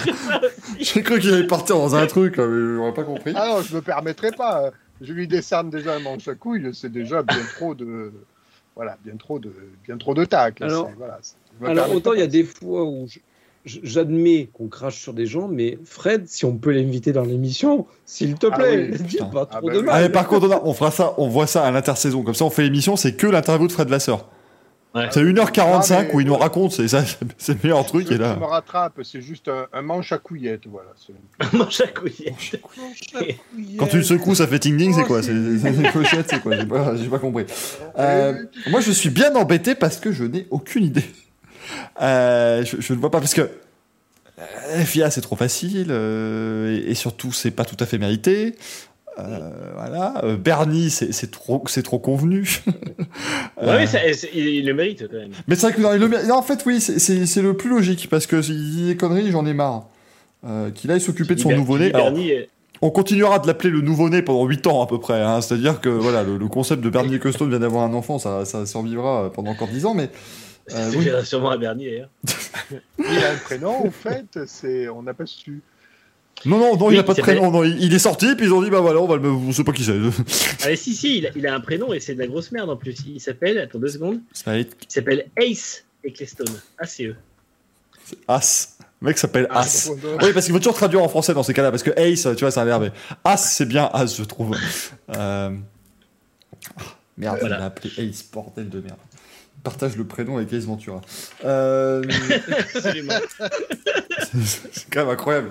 Euh, et puis le public, vous avez élu, mais on changera le mode d'attribution à partir de la semaine prochaine, rassurez-vous, et ce sera vous euh, qui êtes dans le chat qui pourrez voter, mais le public a élu eh bien, la direction de course de la Formule 1. Comme quoi, il en fallait quand même un. C'est un peu pour ça que je ne l'ai pas fait. Euh, mais, mais que voulez-vous? On vous demandera continuellement, évidemment, vos, vos manches à couilles, bien entendu. Walcaria qui vous dit W Series. Bah non, non pourquoi, pourquoi alors? Étayez vos propos quand vous, êtes, quand vous donnez des manches à couilles dans le Alors, public, là, s'il vous plaît. Attends, je me mets en position macho. Ouais, ils savent pas conduire, t'as vu l'accident qu'elles ont eu? Eh, C'est des gossesses voilà, C'est pas avec des bonhommes, ça. Le problème, c'est qu'il y a vraiment une personne. Il y a- vraiment une personne qui a, qui a dit ça vraiment. Je suis sûr que tu vas dire. Ouais, ouais, ouais, rien, mais bon, il n'y a pas à dire. Si elle était venue avec deux, bo- avec deux bonnes burnes, elle n'aurait pas perdu le contrôle. Ah, c'est pas sport de gossesse, hein. Ah, bah ça, je peux te dire. hein, Kiki Rosberg, lui, il les avait bien attachés au fond du panier. hein, C'était autre chose. Enfin, c'est- ça, ça me fatigue, ces gens-là. Alors, oui, on me demande d'expliquer pour Bernie. Alors, Bernie Costone, donc on, on l'a évoqué tout à l'heure. C'est parce qu'on l'avait évoqué tout à l'heure que je me permettais de ne pas le, de ne pas le dire ici. Mais simplement, voilà, lui, il dit, moi, j'aurais payé. Enfin, voilà, on aurait dû en se. Enfin, bref. Il est resté, le- euh, Non, mais surtout, de- c'est le mec, encore une fois, c'est le mec responsable du fiasco d'Indy 2005 qui vient donner des leçons à la F1. Et ça, c'est très beau. C'est une. Ah, euh, Valkyria, la communication et WSI sur les réseaux sociaux. Continuez d'étayer parce que je l'ai pas. Continue, sois précis, Ah mon oui, cher Valkyria. oui, en fait, oui, alors Manu, ça, je suis d'accord. Ah, Euh, en fait, ils ont, ils ont commencé. En fait, c'est- Il y a eu le gros accident, puis il y a eu la séance qui a été relancée, puis on nous a dit les pilotes, enfin on nous a dit non, la F, la- les W Series n'ont rien dit, c'est des gens sur place qui ont dit elles vont bien. Puis on a appris deux heures après qu'il y en avait deux à l'hosto. Puis on a attendu genre trois heures pour avoir des nouvelles de savoir si elles avaient des blessures euh, graves Ouais. ou pas. Donc, Ouais, donc c'est- oui, c'était Et aujourd'hui, on a eu le tweet comme quoi elles ont passé les, Mm. les- comment s'appelle les contrôles et qu'elles peuvent cou- courir. c'est ça. Ouais, d'accord, effectivement. Oui, ça peut effectivement se comprendre. La, la communication était peut-être pas au top là-dessus. C'était assez compliqué de comprendre. Mais la communication de la W Series est exécrable sur les réseaux sociaux. hein. Ça, faut le. Enfin, Mm. Pour dire que on change. que c'est géré par des gonzesses. Non, mais non, mais réellement, pour dire que on change le monde, machin. euh, c'est formidable de créer une, une série pour les euh, pour les femmes en sporzoïdes. Là où moi je suis tout à fait de l'avis de Sophia Fleur, je vais dire non, ça n'est pas formidable. Mais ça, c'est un autre avis. Euh, et, et on vaut mieux, voilà, encore une fois, développer des initiatives pour qu'elles courent avec les hommes plutôt que de les mettre dans leur propre série euh, de, de leur côté. Mais la communication sur les week-ends de course, c'est le, c'est le pire truc de tous les temps. C'est mal fait, quoi. Je ne comprends pas euh, ce qui se passe parce que avant c'était euh, Matt Bishop qui est le, boss, qui est l'ancien boss communication de McLaren et l'actuel boss d'Aston Martin niveau com qui était à la tête du truc. Je crois que maintenant si je dis pas de conneries, c'est Penny Harrison qui est une ancienne de McLaren aussi. Et euh, c'est des gens qui ont su faire de la com avant et je comprends pas ce qui se passe avec les W Series pour que la com soit aussi hasardeuse. Alors pas sur l'ensemble du truc, mais au moins sur les réseaux sociaux, on dirait que, on dirait que ces gens-là sont pas, pas compris qu'il fallait vérifier les réseaux sociaux alors que on sait qu'ils savent quoi. Donc c'est assez bizarre. C'était assez étonnant. Dit, euh, le problème est un petit peu ailleurs, euh, notamment en Formule 2, sur les écuries. Je trouve que la mauvaise communication transpire aussi dans les communiqués de presse des écuries, euh, enfin, comme celui de chez Nissan aujourd'hui qui annonce Gunther. Euh, c'est écrit avec le cul, hein, le communiqué. Je suis d'accord. Je suis d'accord. En plus, c'est bizarre, c'est que Gunther, on n'a même pas vraiment appris qu'il était parti de chez BM. Du coup, on te l'annonce chez Nissan, genre tiens, euh, tu sais. Mais le communiqué, il, le communiqué, il est juste horrible. Quoi. bah, il c'est stop, quoi. Ah, moi, je- j'ai chopé les... juste ce qu'il disait lui, mais c'est tout. Le reste, je l'ai fait moi-même. Ouais, non, c'est un peu, ouais, c'est parfois un petit peu hasardeux. Bah, rien que la communication, moi j'ai juste vu sur les réseaux sociaux, parce que moi, écoutez, je ne reçois pas de communiqué de presse de Formule 1, parce que visiblement, je n'existe pas. Mais, euh, mais euh, non, non, mais c'était que. par contre, moi, les résumés, je les reçois en six exemplaires. hein. Je sais pas ce qu'ils ont fait, mais et c'est six fois de trop. ouais. Euh, Six fois. T'as mis plusieurs adresses Balance. non, non, je mais sais voilà, pas. Il dirait Tony Parker. Et, et- et balance, balance, balance. Euh, mais, mais pour Bernie Custone, pour rappeler aussi, pour renforcer le coup, il a quand même dit la Formule 1 a manqué de courage et aurait dû lancer la course. hein. Le gaillard, est- le, le mec, il est, euh, il, est au sommet. On va euh, vous montrer un petit peu, vous parler surtout de ce qui va se passer ce week-end en, euh, bah, sport mécanique, principalement évidemment. En Formule 1, puisque pour la première fois depuis 36 ans, la Formule 1 va se produire aux Pays-Bas. Le Grand Prix des Pays-Bas est de retour à Zandvoort. Euh, ma foi, eh ben, écoutez, on a un Grand Prix euh, nouveau hein, au calendrier, parce que même si ça avait lieu il y a 35 ans, le circuit a bien changé depuis, euh, évidemment. Euh, N'hésitez pas d'ailleurs à aller sur le site f1only.fr pour euh, voir leur présentation du Grand Prix. hein. N'hésitez pas, c'est excellent. Il y a une très belle vidéo qui a été faite et ils le font en fait chaque, chaque fois pour chaque Grand Prix et c'est vraiment, ça vaut le coup d'œil. Du travail de qualité. Ouais, exactement. Je sais pas qui l'a fait, la vidéo, mais c'est très bien fait. Donc n'hésitez pas. Je trouve que le mec, il a la même voix que le mec de la pub pour la fondation Michael Duforest. C'est possible, c'est possible. Mais donc du coup, ça n'est pas Michael Duforest puisque la pub Bah non, le dit voilà, très, c'est euh, très précis. la, la pub Ah le dit non, très c'est précisément. Ça n'est- Donald Renew. C'est peut-être Donald Renew. la, la pub l'avait dit précisément, ça n'était pas Michael Duforest. Donc je ne sais pas qui a fait cette vidéo. Si jamais, voilà, euh, vous pouvez. On vous conseille bien évidemment de la regarder avec le son coupé, comme euh, toutes les. le mec qui, ne sait pas mettre en avant son travail du tout. Euh, mais Zandvoort, un, circuit quand même, ma foi, qui va, qui va nécessiter un gros cœur, je pense, hein, très clairement pour les pilotes, en tout cas en qualification. En course, on va pas se le cacher, ça va être très compliqué, hein, euh, véritablement. Voyez qui le dit, Michael Messi a interdit aux pilotes de prendre la corde à Tarzan, sinon ils seraient dans la merde. Parce que le premier virage s'appelle Tarzan, tout ça, c'est très très bon, elle est très très bonne celle-là. Est-ce que Celle- vous savez pourquoi d'ailleurs Pourquoi quoi? Ah, Bah, bah, j'ai vu- méthode de pourquoi ça s'appelle Tarzan. C'est une question du Louis ou-. C'est une question du Louis ou Non, c'est pas une question de Louis. alors, alors, je ne sais pas du tout. Alors, je vais vous expliquer. Alors, il y a trois versions. La première officielle, c'est un peu le, on va dire le folklore local. Choisi la bonne. La, la- alors, la légende locale raconte que le célèbre virage de Tarzan est un hommage à un homme, surnommé ainsi à cause de son imposant gabarit, qui n'abandonnerait son potager sur le terrain où le circuit devait être construit que si la piste avait un virage à son nom. Parce qu'en fait, vu que c'était en bord de mer, c'était un- une sorte de terrain où il y avait pas mal de monde qui avait des potagers et compagnie, et lui, il voulait pas lâcher son petit lopin de terre. Sauf si pays- ça s'appelait comme ça. C'est aux Pays-Bas. On rappelle que ça circule beaucoup là-bas, donc à mon avis. euh, Coffee shop et autres. ah non, ça, Alors, je- la deuxième version de, de l'histoire, c'est que c'était le nom du rouleau compresseur qui a servi à la construction du circuit. C'est un peu moins glamour. voilà. Et la dernière explication, elle est, elle est assez basique aussi, c'est que le personnage de Tarzan créé par Edgar Riceborough en 1912 était très populaire après la Seconde Guerre mondiale. Voilà, le circuit date de 48. Il y en a une de bonne au moins de version là Alors, d'après mes recherches, la première était la plus répandue, mais il semblerait que ce soit du folklore et que du coup, ce soit partagé entre les trois. Il n'y a pas, euh, on va dire, si tu veux, un consensus. Bah, le truc, c'est que c'est classe, Tarzan, quoi. Si c'était le cas, parce qu'imagine chez nous, ça fait pareil, t'as un agriculteur qui fait ça sur les terres du Paul Ricard, tu te retrouves avec les, les, avec le double droit du Bosset suivi du virage Jean-Jacques Plouvou, fais moins bien, quoi. C'est, c'est-à-dire que là, il y a, il y a un truc en, en- c'est, ce serait moins rigolo, quoi. Donc, euh, on me paraît compliqué, cette pousser affaire. des olives.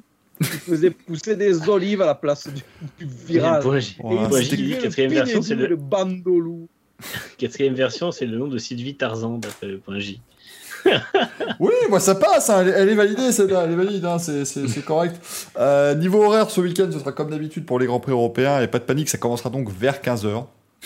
Je prends plus de risques moi maintenant, hein, parce que bon, euh, vu ce qu'on vous a dit la semaine dernière, et vu les très bons tweets aussi que je vous ai fait en vous disant, rassurez-vous, le, le décompte a commencé à 15h, 18h, c'est rideau quoi qu'il arrive, qu'il y a eu un grand prix, rideau, bah, euh, rideau, tiens, tu t'es pris à 18h17 restart, Euh, donc ça aurait été assez, euh, assez euh, folklorique, mais donc ça devrait partir vers 15h.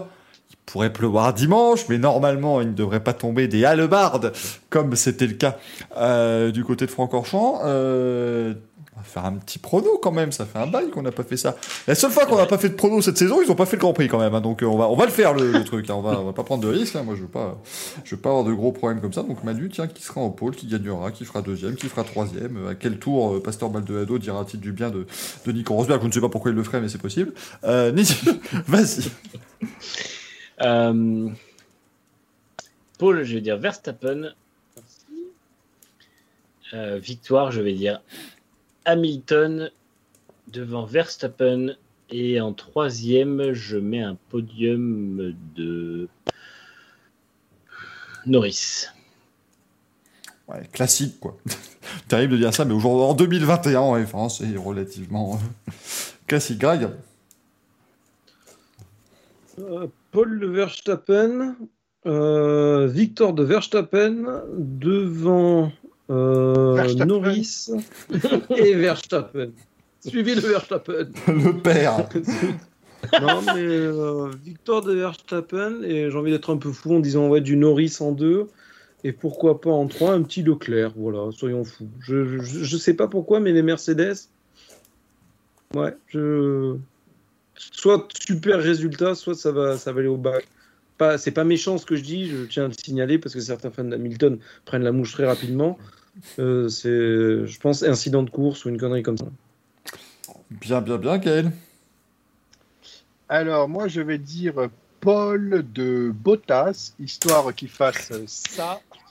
Je le ferai jamais. Euh, Bottas en Paul. Euh, victoire de Verstappen devant Hamilton et euh, Sainz euh, sur tapis vert. Oui, comme, comme la moitié de ses podiums, de toute façon, donc c'est largement plausible. Euh, moi, je vois une pole position d'Hamilton, victoire d'Hamilton, hat-trick, grand chelem, tous les tours menés. Enfin voilà, vraiment le, le truc euh, supplément bacon, tout ça. Euh, Non. Non, pas, pas pour Hamilton. de quoi? Il est vegan, pas Pas bacon, euh, le, excusez-moi, le bacon euh, Beyond Meat euh, Infinity Burger, je sais pas quoi, c'est du bacon, ça a le goût du bacon, mais c'est pas du bacon, c'est du soja, voilà, donc euh, il peut très bien. Supplément bacon vegan, voilà. hein, de- depuis, que, depuis que Gaëtan Vignon lui apporte du chocolat au lait vegan, euh, moi il n'y a plus rien qui m'étonne, hein, donc euh, voilà, c'est tout à fait possible. Euh, devant Verstappen, et, euh, et Pérez, mais dans un anonymat plus total. Enfin, Pérez, mais il n'aura pas fini le dernier tour parce que la piste aura été envahie par des, des fans peu, peu ravis. Attends. Attends, comment il peut faire un podium anonyme Il est sur le podium, mais en toute discrétion. C'est ça. Parce pas- fait, T'auras Hamilton les- et Verstappen qui vont se fighter tout le Grand Prix. Hamilton va gagner. Enfin non, parce qu'il va mener tous les tours, mais voilà, on se comprend. Parce que l'étage, l'étage du bas va être. euh, il y a juste Verstappen qui va réussir à se sauver du public qui va envahir le, le podium. ou un truc Non, comme ça. non, c'est parce que le podium, vous l'avez pas vu, parce que moi, j'ai j'ai des informateurs sur place. C'est-à-dire que le podium, il y, a il y a une énorme plateforme pour Max Verstappen, peu importe où il termine dans le Grand Prix. Et à côté, vous avez ben, les trois trucs, et puis voilà, on, met- on montrera les autres pilotes où ils devront aller. Mais euh... il y aura d'abord la plateforme. D'ailleurs, on m'a- dit que pour tous les autres concurrents autres que Verstappen, la pit lane serait limitée à 33 km/h. Exactement, c'est tout à fait prévu. C'est tout à fait prévu, et comme ça, on va- ça va optimiser ses chances. Euh, bien entendu, Pitlen qui sera très particulière à Zandvoort, parce que la, la sortie va être à la sortie du virage 1, en fait, euh, dans le petit enchaînement de S. Donc ça, à mon avis, ça promet euh, déjà en course. Euh, ça pourrait être facilement euh, sympathique, Manu, oui? Oui, non, je voulais dire autre prono euh, pour le fun. Je pense que quelqu'un va se mettre dans ce mur. Parce que c'est, Ah ils vont tous repartir avec les pneus froids. Et euh, c'est très serré. Et il y en a forcément un qui va vouloir repartir plus vite pour essayer de gagner une place euh, en under ou overcut. Et je pense que je vois bien faire une David Coulthard et se mettre dans le mur euh, dans les stands. Mais à la sortie. David Coutard qu'on a vu torse nu euh, aujourd'hui. Vous avez vu cette magnifique photo? Non, vous l'avez pas vu. Attends, je vais Ah te alors, l'envoyer. je- alors, Ah, là, on n'a pas forcément tous appris accès aux photos à poil de Coulthard. hein. moi, je- Attends, on a, on a appris par. J'ai j'ai pas euh, fait, excuse-moi de pas avoir fait une alerte Google, David Coulthard. ton- Ah oui, ah oui. Ah, David- attends, ah oui. écoute, on a appris Ah par oui. Russell que la première fois qu'il avait croisé euh, Raikkonen, il avait pincé les tétons. Alors Et d'ailleurs, que Norris n'avait pas eu cette expérience. On peut se faire bannir hein, pour la photo que je viens de mettre, mais ouais, effectivement, euh, Ah, C'est bon, elle est mise, elle est, elle est incroyable. c'était au, au gala de la FIA où Raikkonen était complètement bourré là. En 2018. Oui, oui, il faut Ah préciser bon, l'année, c'est- hein, parce que c'est- c'était sans doute pas Ah le oui, il seul. était en F2, il était venu, il était champion, donc du coup il l'a croisé là, d'accord, ok. Non, mais Kimi Raikkonen qui a fini rond comme une boule, hein, véritablement. Euh, ce Ah, jour-là, les, images, les- les images de cette soirée elles sont vraiment incroyables. C'était incroyable, et ça, ça restera mon au moment qui. Oui, euh, Gaël. En parlant d'être rond comme une boule, j'ai une breaking news. Je- Je viens de perdre littéralement mon bouton de jean. je m'attendais à plus. Je m'attendais à pire. Ah, j'ai vraiment cru qu'il allait dire qu'il en avait perdu une. hein. Là, j'étais, j'étais prêt, j'étais voilà. Je euh, pensais qu'il allait dire qu'une boule n'était pas forcément ronde. Mais... J'ai perdu la boule, les mecs. Hein, pardon Ah, mais j'ai pris deux fois du dessert, c'est c'est pas bon. Carta nous demande le braquemar est gonflé. Putain, mais, Non, mais putain, mais c'est plus possible. je suis choqué, mon jean ne veut plus de moi. Merde. Tu sais que je peux. Vous savez, je peux aller vendre à n'importe qui l'émission, essayer de mettre tous les arguments possibles. Il y en a un que je pourrais jamais, c'est dire non. Et tu sais, on est aussi là pour montrer aux gens que les fans de sport auto, c'est pas que des beaufs. C'est aussi. Et ça, pas du tout. Ça, ça ne marche pas, ça, étonnamment. C'est vraiment. euh, Oh putain. Ça ne fonctionne pas, quoi. Je. je... Je dis ça, les gens me rient au nez, je ne comprends pas. Euh... Pas confondre avec du riz au lait que Gaël a donc repris deux fois. euh, Ce soit visible. Euh... euh, mais donc, euh, ce, Grand Prix des Pays-Bas, euh, Zandvoort, une piste extrêmement étroite, j'essaie de remettre un petit peu de sérieux, qui, qui- qui risque d'inviter au, au contact, et on va pas se le cacher, s'il n'y a pas de drapeau rouge, on s'en sort très bien. Encore une fois, drapeau rouge ne veut pas dire un immense accident, mais il suffit qu'il y en ait juste un qui se tangue dans le gravier, il y a un problème avec, et puis voilà, hein, y ça va pas dire comme un truc grave, mais je pense quand même que la piste, elle va être, c'est une piste- ultra slim comme le jean, effectivement, on- est en plein dedans. Ça, ça, c'est en fait un peu anachronique, j'ai l'impression, ce Grand Prix, d'une certaine manière. Moi, c'est un peu l'effet que ça me fait aussi. C'est, euh, on dirait un peu le Mugello, mais en moins sécurisé en fait, parce qu'il y a vraiment des grandes courbes rapides. Euh, il y a des grands bacs à gravier. Alors ils sont remontés, c'est bien beau, mais je pense pas que ça va changer grand chose à la vitesse des voitures dedans. Et euh, les dégagements sont pas très très loin. Donc je pense que avec les contraintes sur les pneus, si des pilotes tentent d'aller au bout avec des pneus qui ne le peuvent pas, on pourrait bien avoir un Stroll Mugello 2020 avec un gros carton dans un, dans un Et- virage ou quoi. Après, je dis pas forcément euh, que c'est dangereux ou quoi, c'est pas le, le débat, mais je pense que ce sera, ce sera le genre de, de, de circuit qui va pas pardonner, qui va pas, pas pardonner la moindre erreur. Et non, je ne suis pas communiste.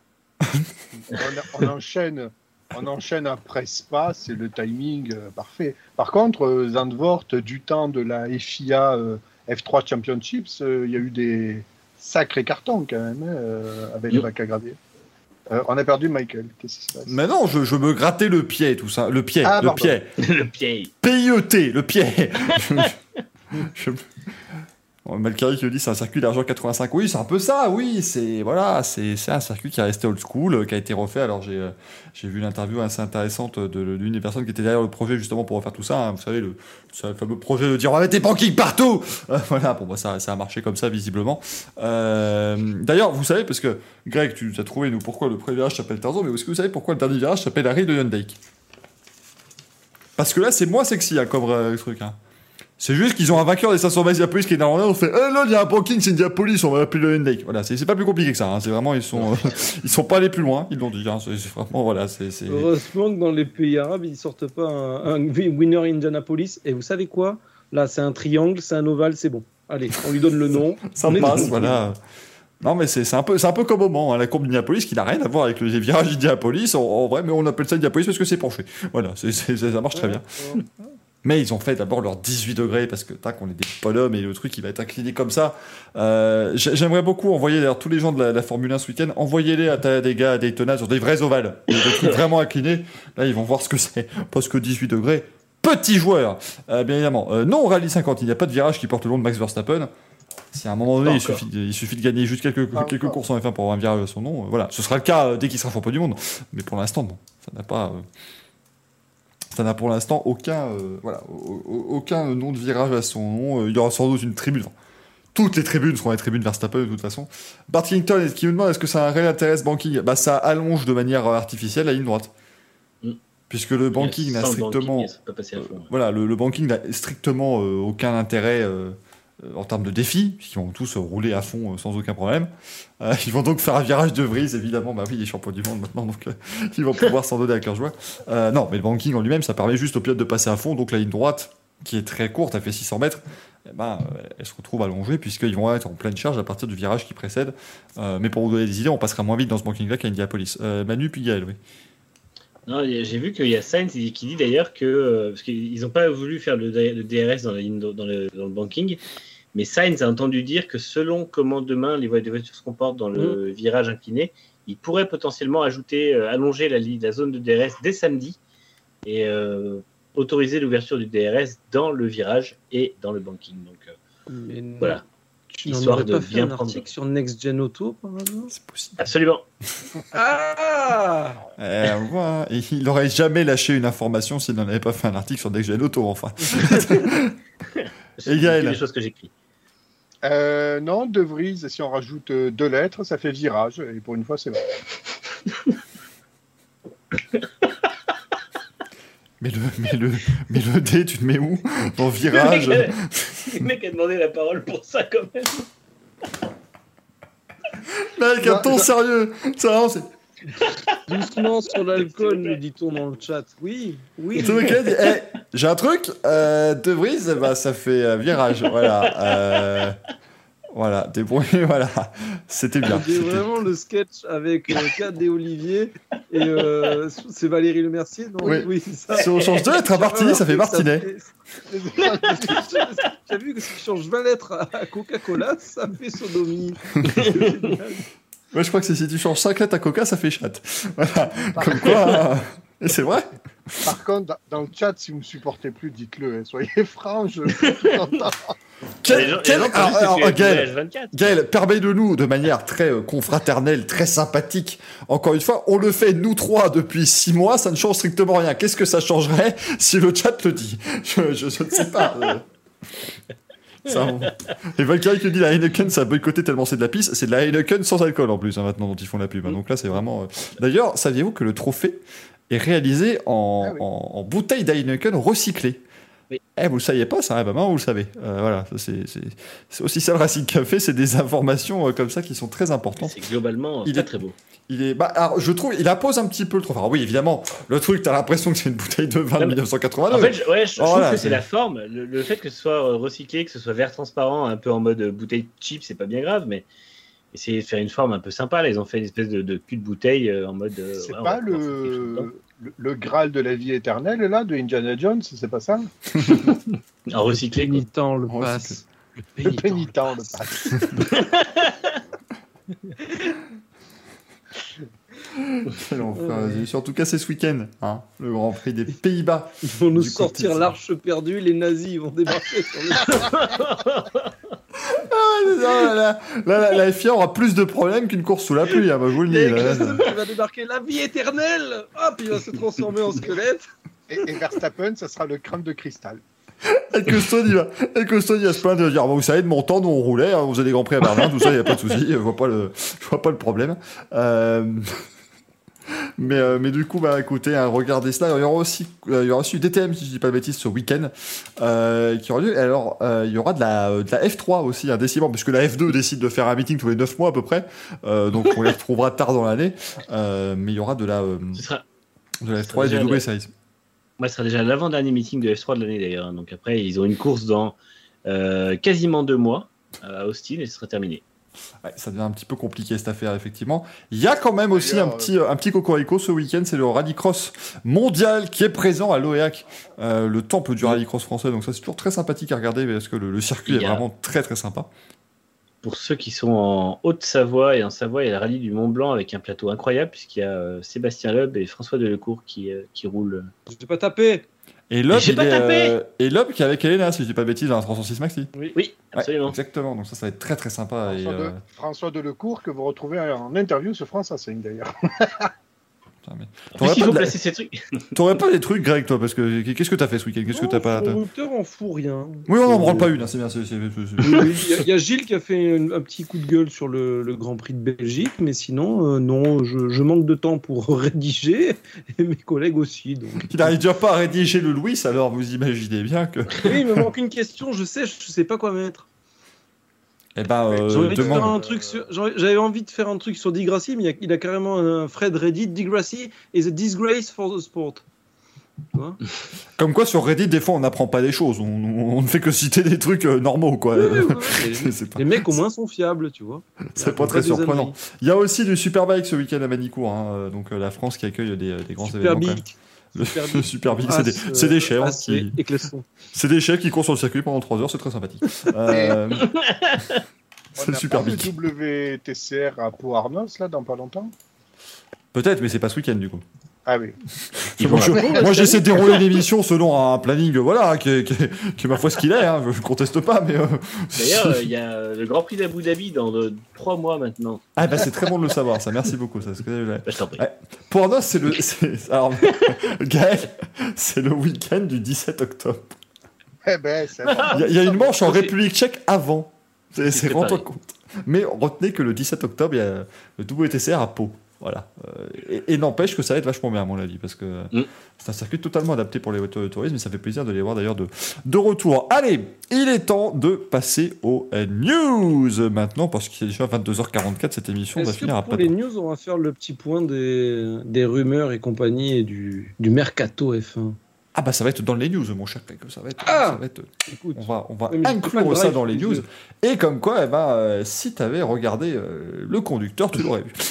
Mais n'est pas c'est- le cas. Moi, j'ai juste rajouté une petite, une petite annotation pour l'extrémie, mais c'est tout. oui, et cette magnifique jaquette d'extrême limite quand même avec Tonya Kissinger, c'était quelque chose, hein, affaire. Ah, elle était vaginale d'ailleurs. Mais, mais merde, j'ai pas encore lancé le jingle, moi. Maintenant, c'est lancé.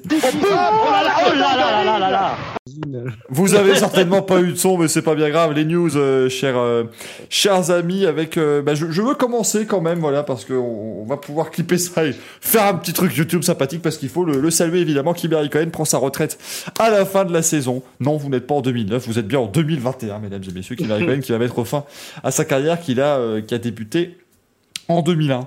Euh, du coup, dans la même équipe, hein, finalement, il avait débuté avec Sauber, il va donc s'arrêter chez Sauber, qui est devenu depuis, euh, depuis évidemment Alpha euh, Romeo, euh, bien sûr, mais Mais il fallait évidemment qu'on en parle de Kimi, euh, Gaël, qui lui rend déjà hommage avec ce superbe Formula One magazine extraordinaire. Euh, mais c'est. c'est... C'est quand même. pour- Je pense que pour nous, on était euh, enfant ou ado hein, quand il a débuté, donc c'est quand même un sacré pan de l'histoire qui se tourne, mon cher Gaël. Ouais, quel âge j'avais des- On s'en fout d'ailleurs. Bon, Euh, Complètement, là, oui, là, totalement. Euh, Est-ce que en 2001, quand il avait commencé, tu perdais déjà tes boutons de pantalon? Parce que les gens veulent le savoir. Ça. Euh, oui. On rappelle que ce sera sur YouTube. Restons, hein. Tu mets la marque Levis en péril, hein, je à le signaler. Donc Gaël, euh, quand même, on s'en fout, on passe. Ben non, non, non, non, on s'en fout pas. C'est c'est- c'est- c'est un petit. C'est pas un pincement au cœur, parce que bon, ben voilà, ça fait 19 saisons qu'il qu'il est là, mais c'est vrai que c'est c'est un sacré, un sacré pilote. Ouais. Il aura marqué à sa façon euh, la Formule 1 par son pilotage. Il aura marqué la Formule 1 par son charisme et le personnage qu'il a incarné. Euh, et puis voilà, dernier pilote euh, Ferrari euh, titré. J'avais balancé un petit tweet stat aussi, c'est le seul pilote de la grille qui avait gagné avec un moteur. euh, c'est le seul V10, pilote de la V8, grille, euh, V6. V10, V8, V6, ouais, donc c'est quand même pas rien, entre guillemets. Donc, ça, bon, sa longévité fait que forcément, il, est- il a connu toutes les générations des, des dernières F1. C'est dommage qu'il ne teste pas, enfin, qu'il ne roule pas avec la 2022, mais bon, pour le coup, ça aurait été euh, vraiment. euh, la boucle aurait vraiment été bouclée, quoi, mais bon, voilà. Et sinon, bah, détenteur du record de départ en Grand Prix que le grand Alonso va battre l'an prochain. Euh, voilà. Et ça fait toujours la bizarre. de- Mauvaise foi, la mauvaise foi. Pas de quoi vous parlez. Ouais. euh. Alors non, Caius Voilà. Titus, non, non, il n'était pas aux toilettes lors de l'hymne national. euh, qu'il a- Il était aux toilettes parce que quand Pelé a donné un trophée, parce qu'on dit que le trophée de est grand, un trophée, mais qui faisait un truc euh, de 3,50 m à Michael Schumacher pour son dernier Grand Prix en 2006. Euh, et visiblement, il n'était pas sur la grille à ce moment-là, qu'il va euh, mais, mais Greg, ce serait évidemment facile de le réduire à ces petites phrases. Ça n'était pas que ça, Kimi Raikkonen. J'ai j'ai l'impression qu'on en parle comme s'il a déjà pris sa retraite. Non, il est encore là, hein, il est encore dans le peloton, je sais que ça se voit pas forcément, mais... le- Mine de rien, sur les réseaux sociaux, tu... même moi, hein, j'ai réagi comme si en gros il était déjà parti, que là c'était son dernier Grand Prix à Zandvoort et qu'il était remplacé par je, je ne sais quel pilote. Voyons. Mais euh, non, comme tu dis, c'est un, c'est un personnage. Rien que le truc, moi ce qui me tue, c'est Baku. Steering wheel! Glove! Steering wheel! En plus, il a cette voix de canard, tu vois. Steering wheel! tu vois? Donc, euh, Très bon. ah, Ah oui, ah oui, ah oui. Ah oui, non, mais, ah non, c'est- il va falloir nous faire un Louis Sentier comme ça. On comprendra rien, on le mais tient, quoi. On, on le ça vaudra le coup. Et euh, non, mais c'est. Il y en a plein qui n'aiment pas trop ce personnage, etc. Mais moi, je me rappelle une, une interview de Vasseur qui disait qu'il y a deux pilotes qui paraissent euh, limite prétentieux, etc. C'était Hamilton et Raikkonen. Et il avait expliqué que plus ou moins les deux, ce qui se passait, c'est qu'ils n'aimaient pas de toute façon les médias. Et ils avaient fait cette sorte de personnage, cette carapace, parce que Raikkonen avait eu quand même quelques déboires avec certains, ça lui avait porté tort, etc. Donc, je peux comprendre que voilà, et puis en plus de ça, ça crée le mythe. Je veux dire, c'est un peu le pilote.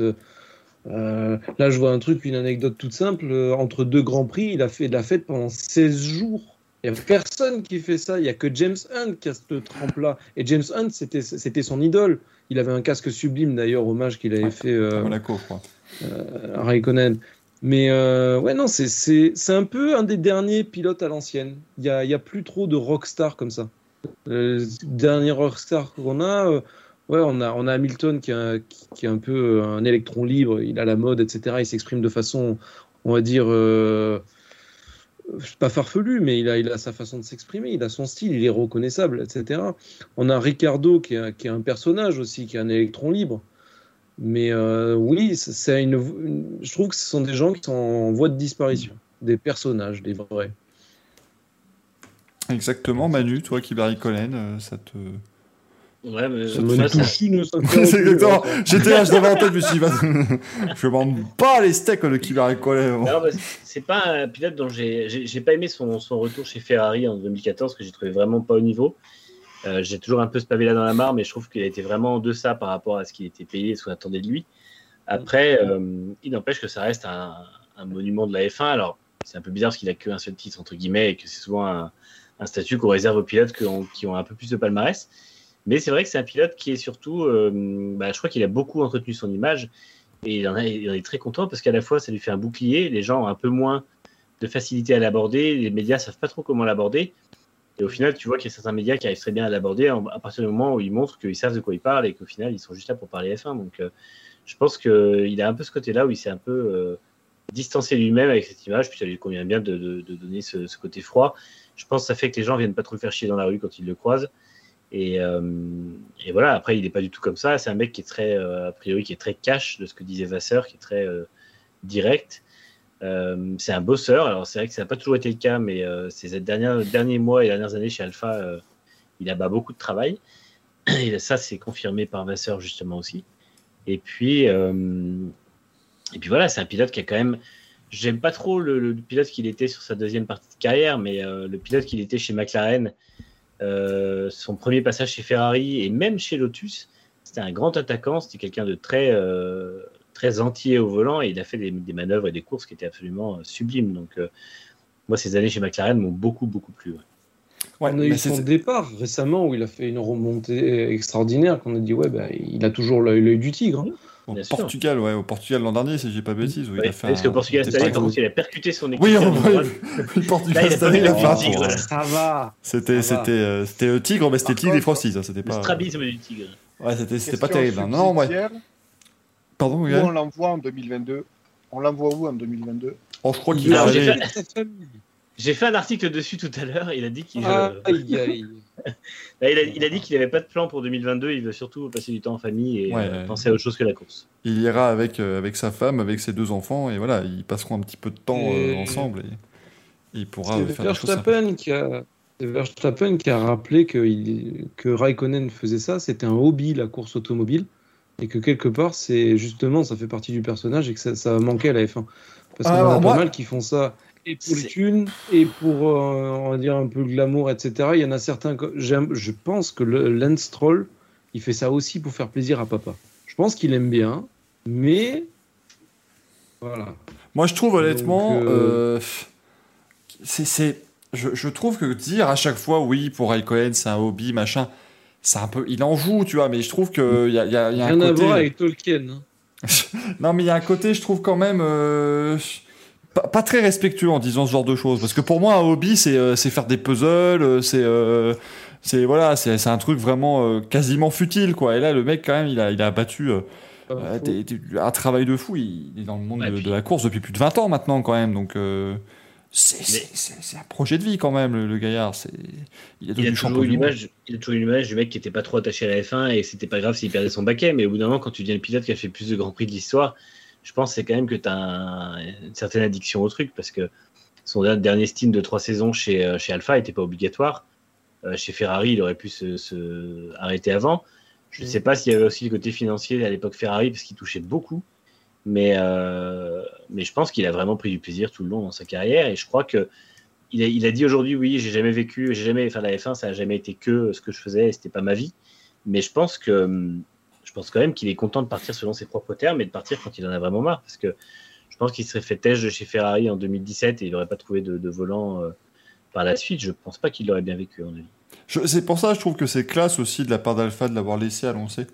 Euh, de voilà, de pas avoir commencé avec une annonce ou quoi que ce soit. Non, non. Au moins, euh, les, les deux baquets sont encore libres et Kimi décide de s'en aller, décide de partir. Et ça, c'est quand même assez, euh, assez sympathique. Euh, donc, euh, c'est c'est une bonne chose. Et puis, ouais, comme tu le disais, Manu, quand même, le, le Kimi Raikkonen de chez McLaren. euh, les, les années 2003-2005, c'était- Un monstre. c'était le meilleur pilote du monde à ce moment-là. hein. C'était, absolument Mm. incroyable. Il avait un coup de volant qui était, qui était du génie absolu. Euh, Ça n'a jamais, voilà, il a, en fait, il a, c'est particulier, quoi. Il n'a pas eu le titre euh, vraiment au moment où on pensait qu'il allait les enquiller, euh, les aligner comme Et- des perles. Et puis finalement, il a eu le titre au moment où il était le troisième larron, il était l'homme euh, Mm. un peu, et même quatrième à certains moments, parce que Massa était devant lui au championnat en 2007 à un moment. Et, et il est allé chercher quand même ce titre euh, de manière calme, posée, toujours un peu comme il, comme il l'a fait. Donc c'était, c'était très sympathique. Je trouve qu'il y avait ce côté jusqu'au boutiste en- dans sa première partie de carrière, justement. Notamment, on voit son titre où il se décourage pas. Il a 17 points de retard à la fin de deux courses de la fin. Il reste 20 points à distribuer. Tout le monde dit, bah, de toute façon, il est encore en, course mathématiquement, mais euh, c'est pas lui. Et en fait, il gagne les deux dernières courses et il a le titre. Donc, euh, un pilote qui était, euh, qui était jamais, euh, jamais à l'ouest, jamais perdant, jamais. C'est vrai que deuxième partie de carrière, on l'a vu des fois avoir des week-ends complètement euh, out où il n'était pas là. Et c'est pas quelque chose qu'on voyait trop chez, chez McLaren. Alors, des fois, le jusqu'au boutisme n'était pas bon, parce qu'on se rappelle Nürburgring en 2005 où il, a les Ouais. pneus, c'est les pneus qu'on change pas. Et euh, il fait un plat dessus et il y va jusqu'à la rupture de suspension. Mais euh, dans l'ensemble, c'était globalement, on se rappelle aussi de son jusqu'au boutisme Suzuka 2005 où il prend la tête de la course dans le dernier tour en étant parti 17ème de mémoire. Donc euh, c'était c'était quand même un sacré niveau et je pense que c'était un, un niveau bien supérieur à celui qu'il a eu par la suite chez Ferrari et chez Alpha. Ouais, donc euh, voilà, euh, on voulait saluer Kimi Raikkonen qui décide donc de prendre une retraite bien méritée. Je pense qu'il n'y aura pas de retour cette fois-ci parce que là, ça commencera à faire beaucoup. Il va quand même fêter ses 42 ans en octobre, donc là, euh, je pense que On, ce sera on un avait dit ça positif. sur Alonso, non? Oui, mais il fête pas ses 42 ans. Ah, moi, quand il a pris sa retraite en 2018, j'étais convaincu qu'il revienne, de toute façon. Donc, euh, je pense que le retour de 2000. euh, Remets la 21, casquette quand tu dis ça, s'il te plaît. Non, parce que c'était pas de la mauvaise foi, je suis sérieux.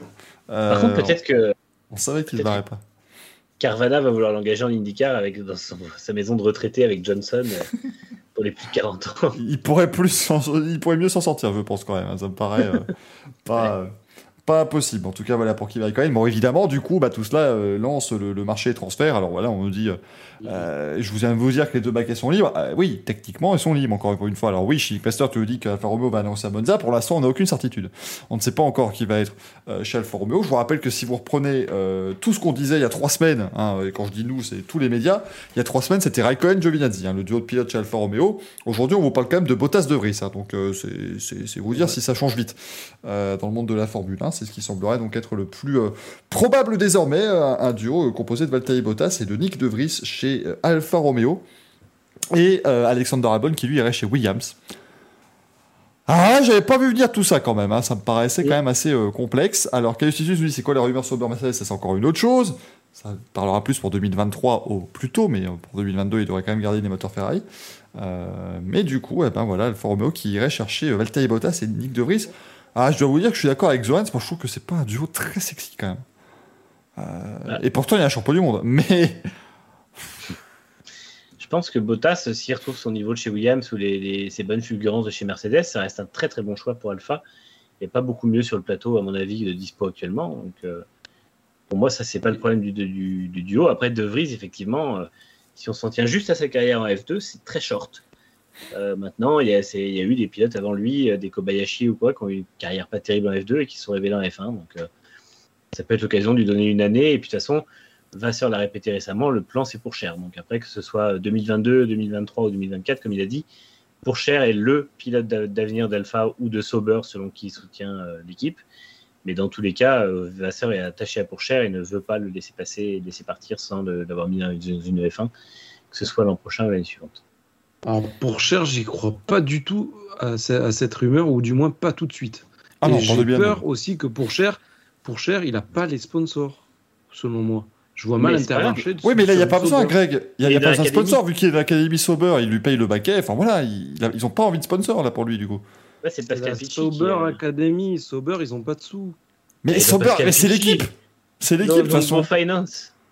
Moi, je suis pas con. Bah non, mais, de toute façon, c'est leur équipe. Je veux dire, ils ont été quand même capables de payer un salaire à Kimi Raikkonen. Ils vont pouvoir payer un salaire à, à Théo Pourchère, je pense. Oui, oui, c'est sûr. Je, je pense. Ah oui, après, oui. euh, Ah non, mais ils en ont du fric. Euh, Pascal Picci, il est loin d'être à la rue au niveau, niveau, niveau moyen. Ah, bah, S'il peut nous payer un peu les Racing Café, merde.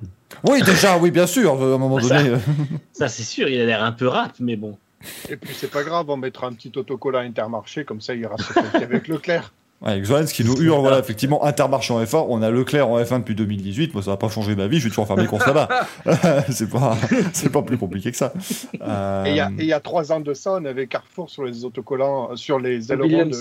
de, de la Williams. et on avait Et Lidl. Lidl sur les Toro Rosso. Ouais, Et on aussi, avait. Lidl. Et Williams Et on a- aussi avant. Et on Williams, a d'ailleurs. Jumbo. On a Jumbo, non Sur euh, le casque de Verstappen Ouais. et compagnie. Aussi. Ouais, Jumbo marque, Allez, on se fait toutes les marques des grandes surfaces. C'est parti. Casino, Mabout, euh, bien sûr. Par contre, euh, après, pour en revenir à Pourchère, il y a beaucoup de gens qui disent que c'est trop tôt, mais quand on voit que Alpha lui offre un test en F1 et le fait faire euh, 500 bornes en simulateur, je pense que c'est une vraie option. C'est pas parce que nous, il nous paraît pas Non. assez mûr qu'il n'est pas, et je pense que Vasseur sait très bien ce qu'il fait. Donc, euh, Arrête. à mon avis, si- Arrête. Ils ont donné un test à Raghunathan. Non, Raghunathan, oui, mais la différence, c'est que Raghunathan. Il a payé. Non, je veux pas savoir. Voilà. Il a pas payé. On lui a offert. C'est du mérite. Mais non, c'est pas du mérite. C'est du mérite.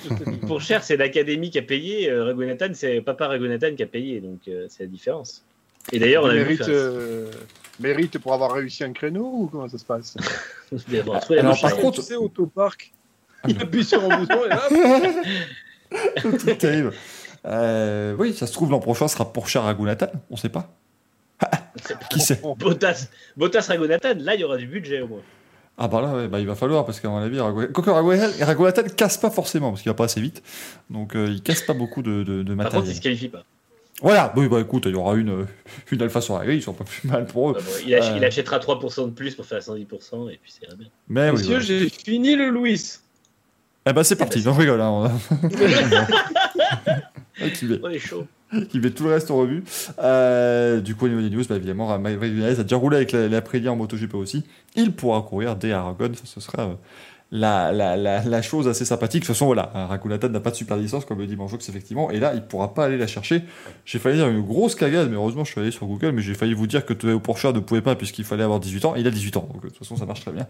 Euh, bien évidemment, mais c'est vrai que c'est pas passé qu'il a- 6 il a- mois. C'est pas toi, Manu, qui a commenté où en gros il lui fallait juste un top 9 Non, c'est euh, Percy de Formula Info. Je crois qu'il lui faut Oui. juste un top 9 en F2, donc en gros pour Oui, bah ça oui, fait- il, il vise champion F3, donc il a déjà pas mal de points. Ouais, donc il pourrait, ouais, il pourrait, hein. il pourrait techniquement débarquer en 2022, mais est-ce qu'il serait pas plus utile de laisser une saison à F2 Ça, c'est Sauber et c'est Fred Vasseur qui vont le décider. Et on peut quand même se dire que, comme souvent, Fred Vasseur risque de prendre la bonne décision. Donc, il faudra plutôt lui faire confiance là-dessus. Il est temps de répondre à vos euh, questions, euh, mesdames et messieurs. C'est le courrier des viewers. Où est le jingle? Bon, il est là. Euh, non, il est pas là. Il est là. Oui, il doit être quelque part le jingle de toute façon. C'est parti. Ouais, ça Oh, Quel Mazdar, mesdames et messieurs, le courrier des euh, viewers, du coup, et bien, euh, avec euh, la première question qui nous vient de Vincent84. Euh, alors, je vais mettre d'abord, évidemment, le bon bandeau, voilà, courrier des viewers. Vincent qui nous dit, salut Michael et les autres. Très sympa, déjà, de commencer comme ça. Moi, j'aime bien Oui. le- la, la distinction. Alors déjà, Michael. bonjour. Non, mais j'aimerais bien, j'aime bien la distinction d'un côté moi, d'un côté, de l'autre côté les autres. Ça me, ça me va très bien. Merci pour votre travail et toutes les informations. Pas tu écouter le même Racing Café que nous. c'est toujours un régal de vous écouter, même Greg. Ça, c'est très très bon. Euh, évidemment. Merci. Euh, je viens de regarder le on-board de Romain Grosjean à Gateway, hein, la course sur Oval qu'il a effectuée. Et deux questions me sont venues. Sur Oval, les équipes sont obligées en IndyCar d'utiliser les deux spécifications de pneus soft et hard Non, il n'y a qu'un seul type de pneu sur Oval, comme ça au moins c'est facile. J'ai été surpris par les nombreux contacts entre les monoplaces. Est-ce habituel sur Oval ou s'agit-il de mesures d'individuation à l'encontre de Grosjean rookie sur ce type de circuit Ah non, non, non, c'est normal, hein, ça faut pas s'inquiéter, les monoplaces IndyCar sont étanques, on peut y aller très clairement, hein, faut pas s'inquiéter là-dessus, on peut y aller assez gaiement. J'ai une question également sur la F1. J'ai l'impression que Leclerc et Ocon notamment ont leur tête et leur casque notamment sur le but de côté largement au-dessus du halo par rapport aux autres. Est-ce que c'est réglementaire? Euh, Oui, hein, je pense qu'on est d'accord. Si c'était pas réglementaire, ils pouvaient pas rouler. De toute façon, c'est deux pilotes Exactement. qui sont effectivement plus grands hein, que, que- que les autres. En fait, ça, ça dépasse un peu. Enfin, c'est à l'arrière du halo, ils sont un peu plus hauts, mais ils sont quand même plus bas que le plan principal du halo devant. Le, le seul problème à la rigueur, c'est plutôt pour le fait qu'ils parfois ils sont devant la. Enfin, ils pourraient être en tout cas devant la- l'entrée d'air, comme les Russell de- chez Mercedes l'an dernier. Où là, du coup, ça, ça po- pose problème pour le refroidissement du moteur. Mais en termes de sécurité, c'est réglementaire. Voilà, il y, a- normalement pas de souci effectivement là-dessus. Ça, ça paraît impressionnant quand on voit de côté euh, le, le halo qui redescend sur les côtés Mm. du casque, mais il n'y a pas, voilà, il y a pas de gros. Allô, rappelons que c'est une invention de Nabila Ben Natia. hein. Voilà, faut le signaler. Bien évidemment. Non, mais Quoi? Euh, On nous dit ça, non, non, hein, euh, parce que par contre, je corrige juste le chat. euh, Romain Grosjean n'a pas encore signé. Enfin, il a peut-être lui signé le contrat, il a peut-être fait son truc, mais non, ça n'est pas officiel. Euh, mon cher Civic Master, euh, la signature de Romain Grosjean chez Andretti Autosport pour l'an prochain, l'écurie ne l'a pas annoncé, donc c'est comme ça que ça fonctionne évidemment pour déterminer si quelque chose est officiel ou pas. C'est euh, voilà, si les parties prenantes l'ont annoncé ou non. Pour l'instant, ça n'est pas le cas. Mais en tout cas, c'est en très bonne voie et il devrait remplacer sans aucun problème euh, Ryan Hunter l'an prochain en IndyCar pour une saison complète. hein. Ça, par contre, c'est aussi quasiment acquis. Saison complète avec les 500 miles Indianapolis. Romain Grosjean aimerait rouler d'ailleurs à Indianapolis au mois d'octobre euh, pour les, euh, faire son, son- son test rookie euh, qui, est, qui est obligatoire. faut voir encore une fois parce qu'apparemment il a dit au micro de Canal Plus qu'il y avait peut-être une greffe au niveau de la main gauche qui était prévue au mois d'octobre aussi. Donc il Mm. faut que les dates évidemment euh, concordent. Mais euh, il y aura un test pneumatique qui sera organisé à Indianapolis en IndyCar. Autour de cette journée test, le jour avant, le jour après, on va organiser aussi des tests pour les rookies, notamment Jimmy Johnson qui voudrait rouler là-bas.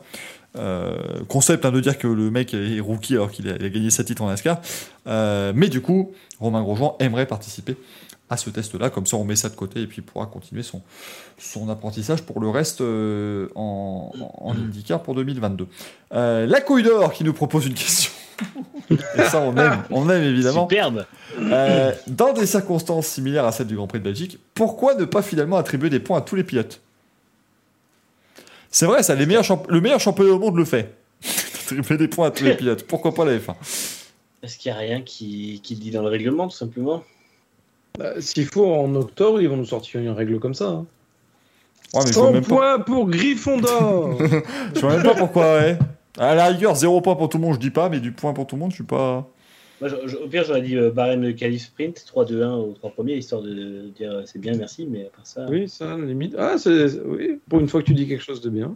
Mais je dis pas des conneries, ça arrive rarement, mais des fois, je, je vais droit au but. Une fulgurance. Comme ça. Et, Il en faut. hein. et il en fait profiter, ça c'est beau.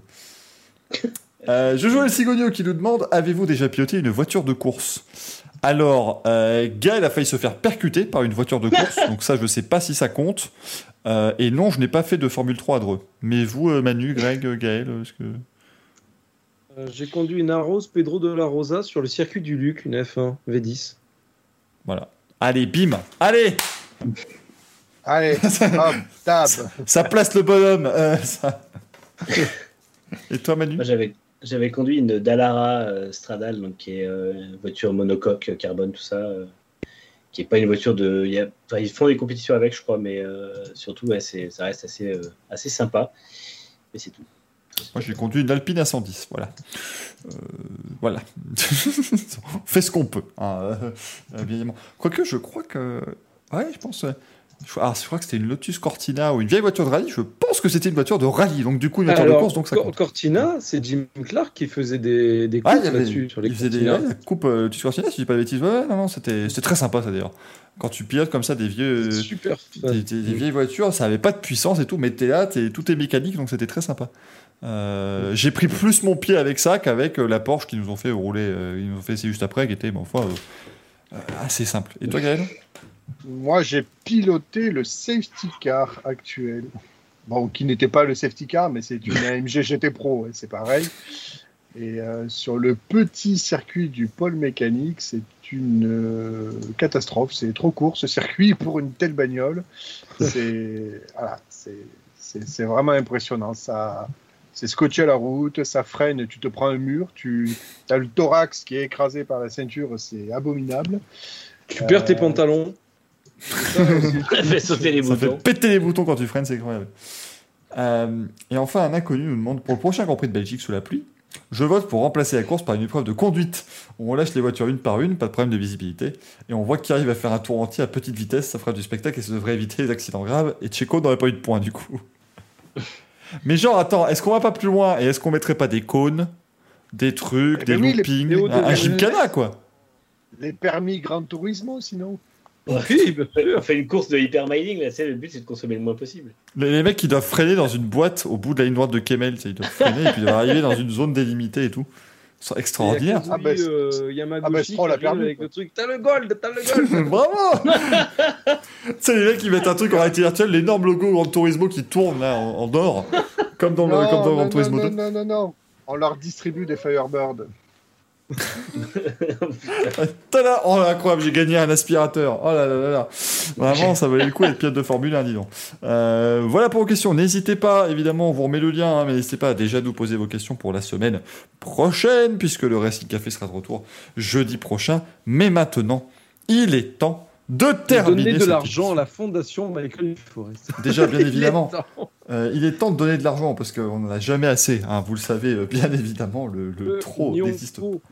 le trop n'existe pas en termes de, de pognon, mais il est temps maintenant eh bien, de lancer le dernier jingle de la soirée et de vous inviter, mesdames et messieurs, au Louis. Et oui, il est là, il est euh, beau et il est bien rasé de près, comme toujours. Oui, mais de là. Il, est, c'est- il est rasé, il est pas hein. Oui, Ouais, c'est, un peu plus bas. Ah, C'est compliqué.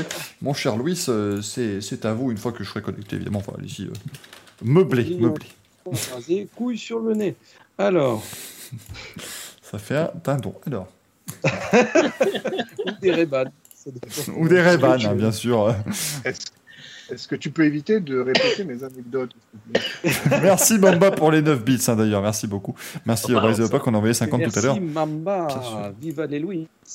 Eh, viva la Ruth, évidemment. Alors, êtes-vous prêts Êtes-vous prêtes Pas du tout. Mesdames et messieurs. Alors, j'ai été dans un état, comme disait euh, James Hinchcliffe, de l'Ohio. je suis dans un état constant de non-préparation. C'est c'est- Ah. c'est exactement ça. Extraordinaire. C'est bon, je suis prêt. Euh, du coup, euh, La première euh, display capture, première question, Louis, euh, c'est à vous.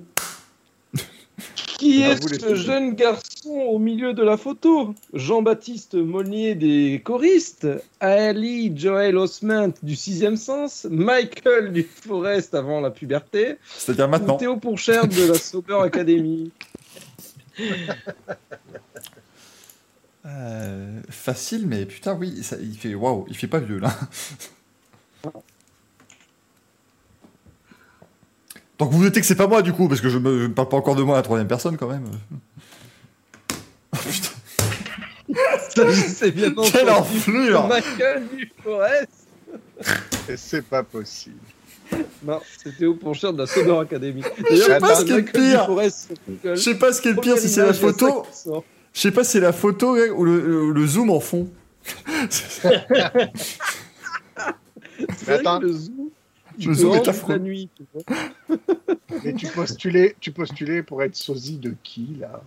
Mais de personne, j'ai essayé de faire ma place dans le milieu des sports auto-mécaniques. Ça n'a pas fonctionné. Les vieux auront la référence. Mon Dieu. Ah, ça c'est une photo qui a un peu plus de gueule, mon cher. Ah non, mais attends, attends, on n'a pas parlé de la mèche euh, rebelle sur le devant, quand même.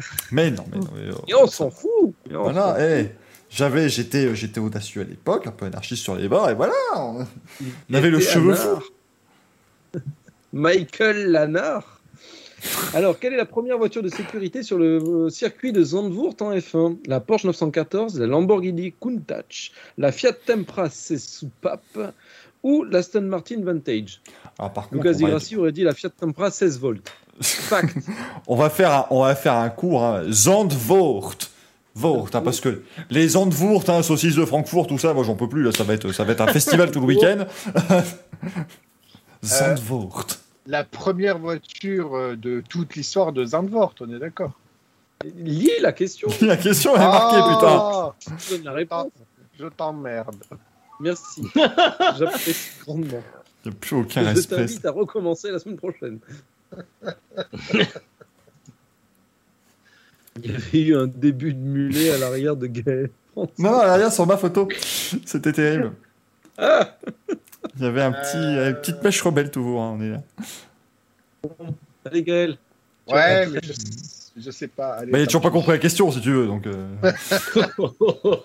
Oh oui Oh oui Oh là là, attendez, je- j'enlève... Je, je vous laisse prendre connaissance des résultats, j'enlève l'image, je dab, et voilà, on peut passer à la suite. Alors, pour la petite histoire, la Porsche 914 est la toute première Oui, pour le safety Canada. car de l'histoire. C'était au Grand Prix du Canada. euh, je l'ai rédigé aujourd'hui et j'ai 73, zappé. 73, je crois. Voilà, 73. La Countach, c'était un Grand Prix de Monaco, je crois que c'était 83. Et la Fiat Tempra, c'était la toute première au Grand Prix du Brésil 93. Euh, c'est- 93, en fait, c'est la première année où ils ont, ils ont introduit la voiture de sécurité, en sachant qu'à 92, il y avait déjà eu deux essais en France et en Grande-Bretagne. Voilà. Et l'Aston Martin Vantage, du coup, vu qu'il n'y a pas eu de, de course depuis 85 et qu'elle a été introduite en 93, Ah, c'est la première voiture de sécurité sur le circuit de Zandvoort. Eh oui, j'ai Ouais. pensé. Eh oui, putain. Exovan le, le dit, l'info est passée sur Twitter. Voilà. C'était très très beau, c'était c'était classe ce petit, Tu es machiavélique. Je sais. Je te déteste.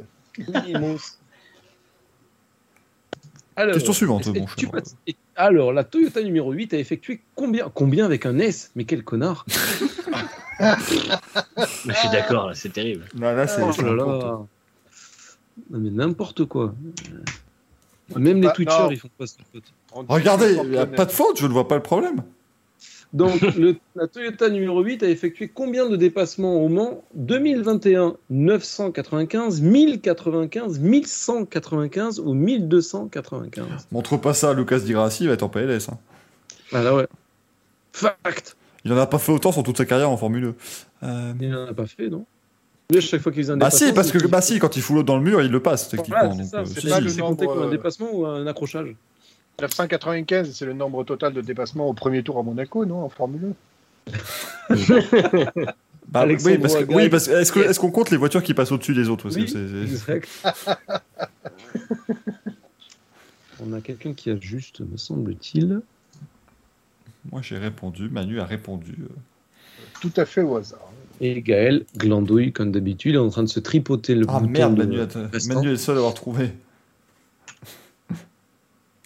C'était 1095, c'est Toyota qui a partagé cette information aujourd'hui. Voilà. Euh, prochaine question, mon cher Louis. Alors, prochaine Ah. question. Lequel de ces circuits a le plus gros banking? Zandvoort, Avus, Daytona ou Monza? La photo d'après, bordel. Putain, elle est compliquée. Ah non, elle est compliquée en fait. Là, ouais, là c'est. Ouais, Ouais. c'est. Ah la vache. Euh, Parce Ouais, que vous ne lisez pas au rupteur. Si vous lisiez au rupteur. Bah non, mais tout le monde le sait qu'on lit pas au rupteur aussi à un moment donné. Oui, mais moi j'aime bien le gars qui tient au rupteur. Moi aussi, je t'aime beaucoup. Ah, parce que c'est toi C'est vrai, gars mec, il comprend pas. Euh, Alors On a le droit de s'aimer entre hommes, merde Quand il s'agit de changer les quatre roues de la Qu'est-ce qu'il a dit J'ai pas entendu. Ce n'est pas des PD. Oh merde. Ah oui, ah, j'ai ah, j'ai honte là. Je... Ouais, j'ai honte là. Je... Donc, euh, il s'agissait. Vous avez, de- tu as- oui, alors c'était c'était Avus, et en sachant qu'Avus n'est pas celui avec le plus gros banking. C'est en aussi Espagne. le- Alors, parce que Indianapolis, c'est 9,2%. OK? Zandvoort, c'est 19. euh, non, 9,2 Degrés. degrés. Zandvoort, c'est 19 degrés. Euh, Daytona, c'est 31 degrés. Euh, L'Oval de Monza, c'est 38,69 degrés. Avus, c'est 43 degrés. Ce qui est plutôt pas dégueu. ok? Mais on a le circuit espagnol de Sitges Taramar, qui a été vu dans The Grand Tour, C'est comme l'a le rappelé. Falsetto, euh, qui a 60 degrés. Ce qui est assez exceptionnel. Ah, le truc, tu tombes dessus. À 60 degrés. Euh, D'ailleurs, C'est c'était. c'est euh, à, peu près le taux d'alcoolémie que qu'auront les, les Hollandais à la fin du, du Grand Prix, je pense. Par là. hein, Dans leur tête, puisqu'on leur servira que de la Heineken. euh, On leur Ouais. servira que de la Tourtel Twist tout le week-end. Donc là, ils vont être très, euh, très déçus. Prochaine question. Oh. Alors, le circuit des Zandvoort est plus court que le circuit de Spielberg, mais de combien?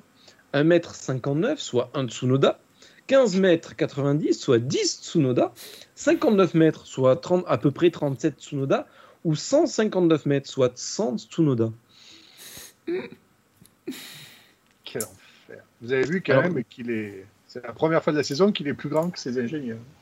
Il- les toise, hein, t'as vu Il est là, ouais, petit con. J'ai répondu n'importe quoi. Je suis épuisé. C'est- Quel idiot. Michael a répondu ah, de la merde. Marqué. Oui, il comprend comme d'habitude. hein. Alors Xoan, ce qui nous demande, est-ce que le toit de l'usine Fiat, je connais le banking, euh, parce qu'ils avaient un circuit euh, d'essai euh, sur le toit de l'usine. Je Ouais. ne le connais pas. Je connais l'existence du circuit, mais je ne connais pas le l'angle. Je dirais que c'était moins incliné qu'Avus quand même. Ouais, ouais, je dirais que c'est moins. Oui, Les, Alors, mecs je- avaient, eh, les mecs avaient déjà fait une piste sur un toit quand même. hein. What could possibly go wrong? C'est bon, j'ai répondu aussi. Je recharge et. euh, et ouais, Et bah ouais. c'était 59 mètres, soit 37 Tsunoda. Et le magnifique euh, tweet de Paddock Inside, euh, il était triste Tsunoda en 2018 de voir partir Raikkonen de Ferrari. C'est incroyable. Il m'a tué. Dire, C'est un enfoiré. Ah, je l'avais pas vu, merde. Il- Il m'a tué celui-là. Je suis un connard. Prochaine question. Prochaine question. Kimi Raikkonen en fin de carrière aura fait 31,79% des GP de F1, 32,86%, 33,33% ou 100% des GP de la F1. D'ailleurs, la F1 s'arrête fin 2021. C'est ça. Il n'y en aura plus après.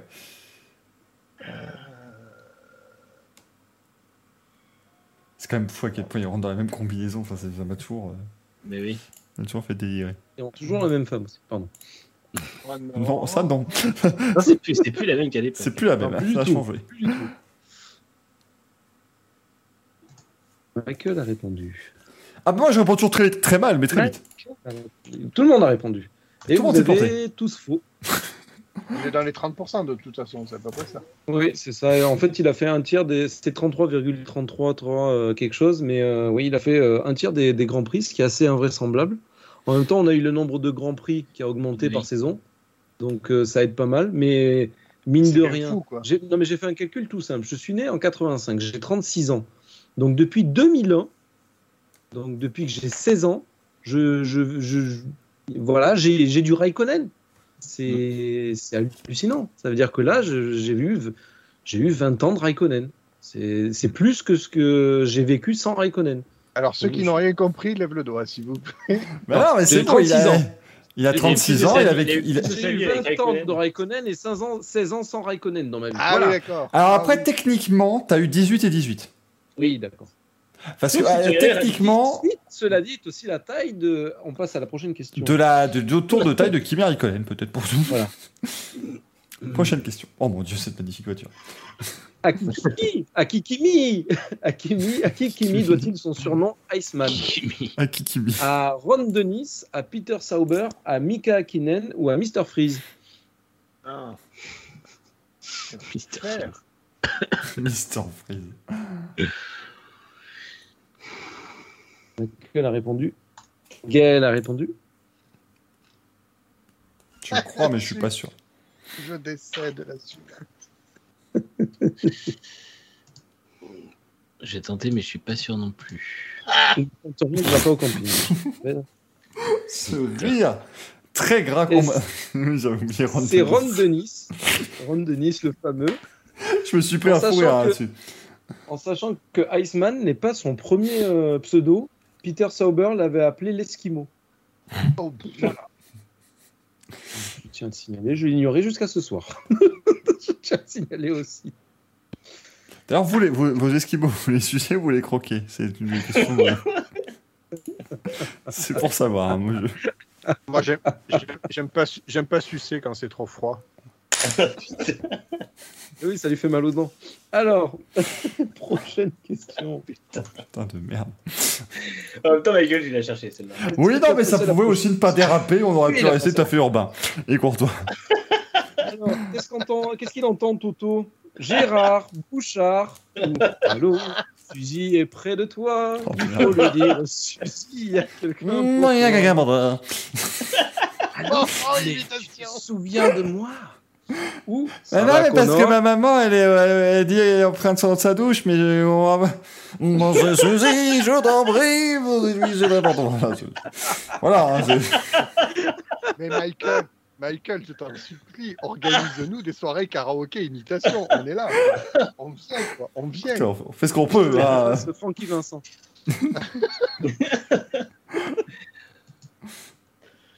Ah, Qui chantait Tu veux ma Suzy? Euh, Oui, oui, oui, bien sûr, Francky Vincent. Tu veux ma Suzy? Oui, oui. Oh non, mais la photo d'après, Non, au secours ne, ne regardez pas Jouez, ne regardez pas J'ai oh, Qu'est-ce que t'as fait? J'ai fait F5, mais il faut encore attendre les, deux, les réponses de deux autres compères. Moi, j'ai répondu, hein, c'est bon. Personne n'a juste. Personne ne voit que c'est Georges Russell ou quoi? Ah si, ah, mais elle est parfaite. elle est-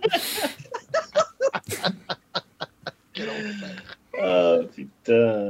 D'ailleurs, le Georges Russell sur. Twitter était excellent. Alors, la prochaine question, tenez-vous dans le chat. oh merde. Accrochez-vous pour la photo.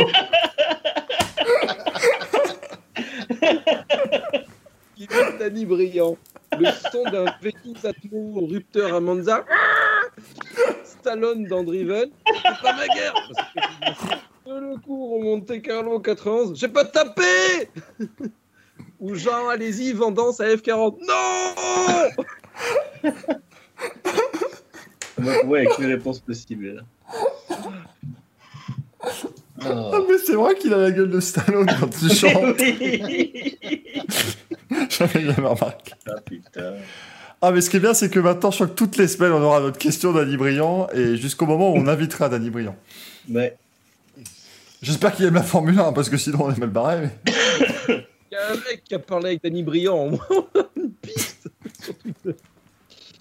Et c'était euh, Stallone, c'était pas Stallone dans Driven, c'était Jean Alési vendant sa F40. Eh, c'est pas moi-même là-bas. Stallone.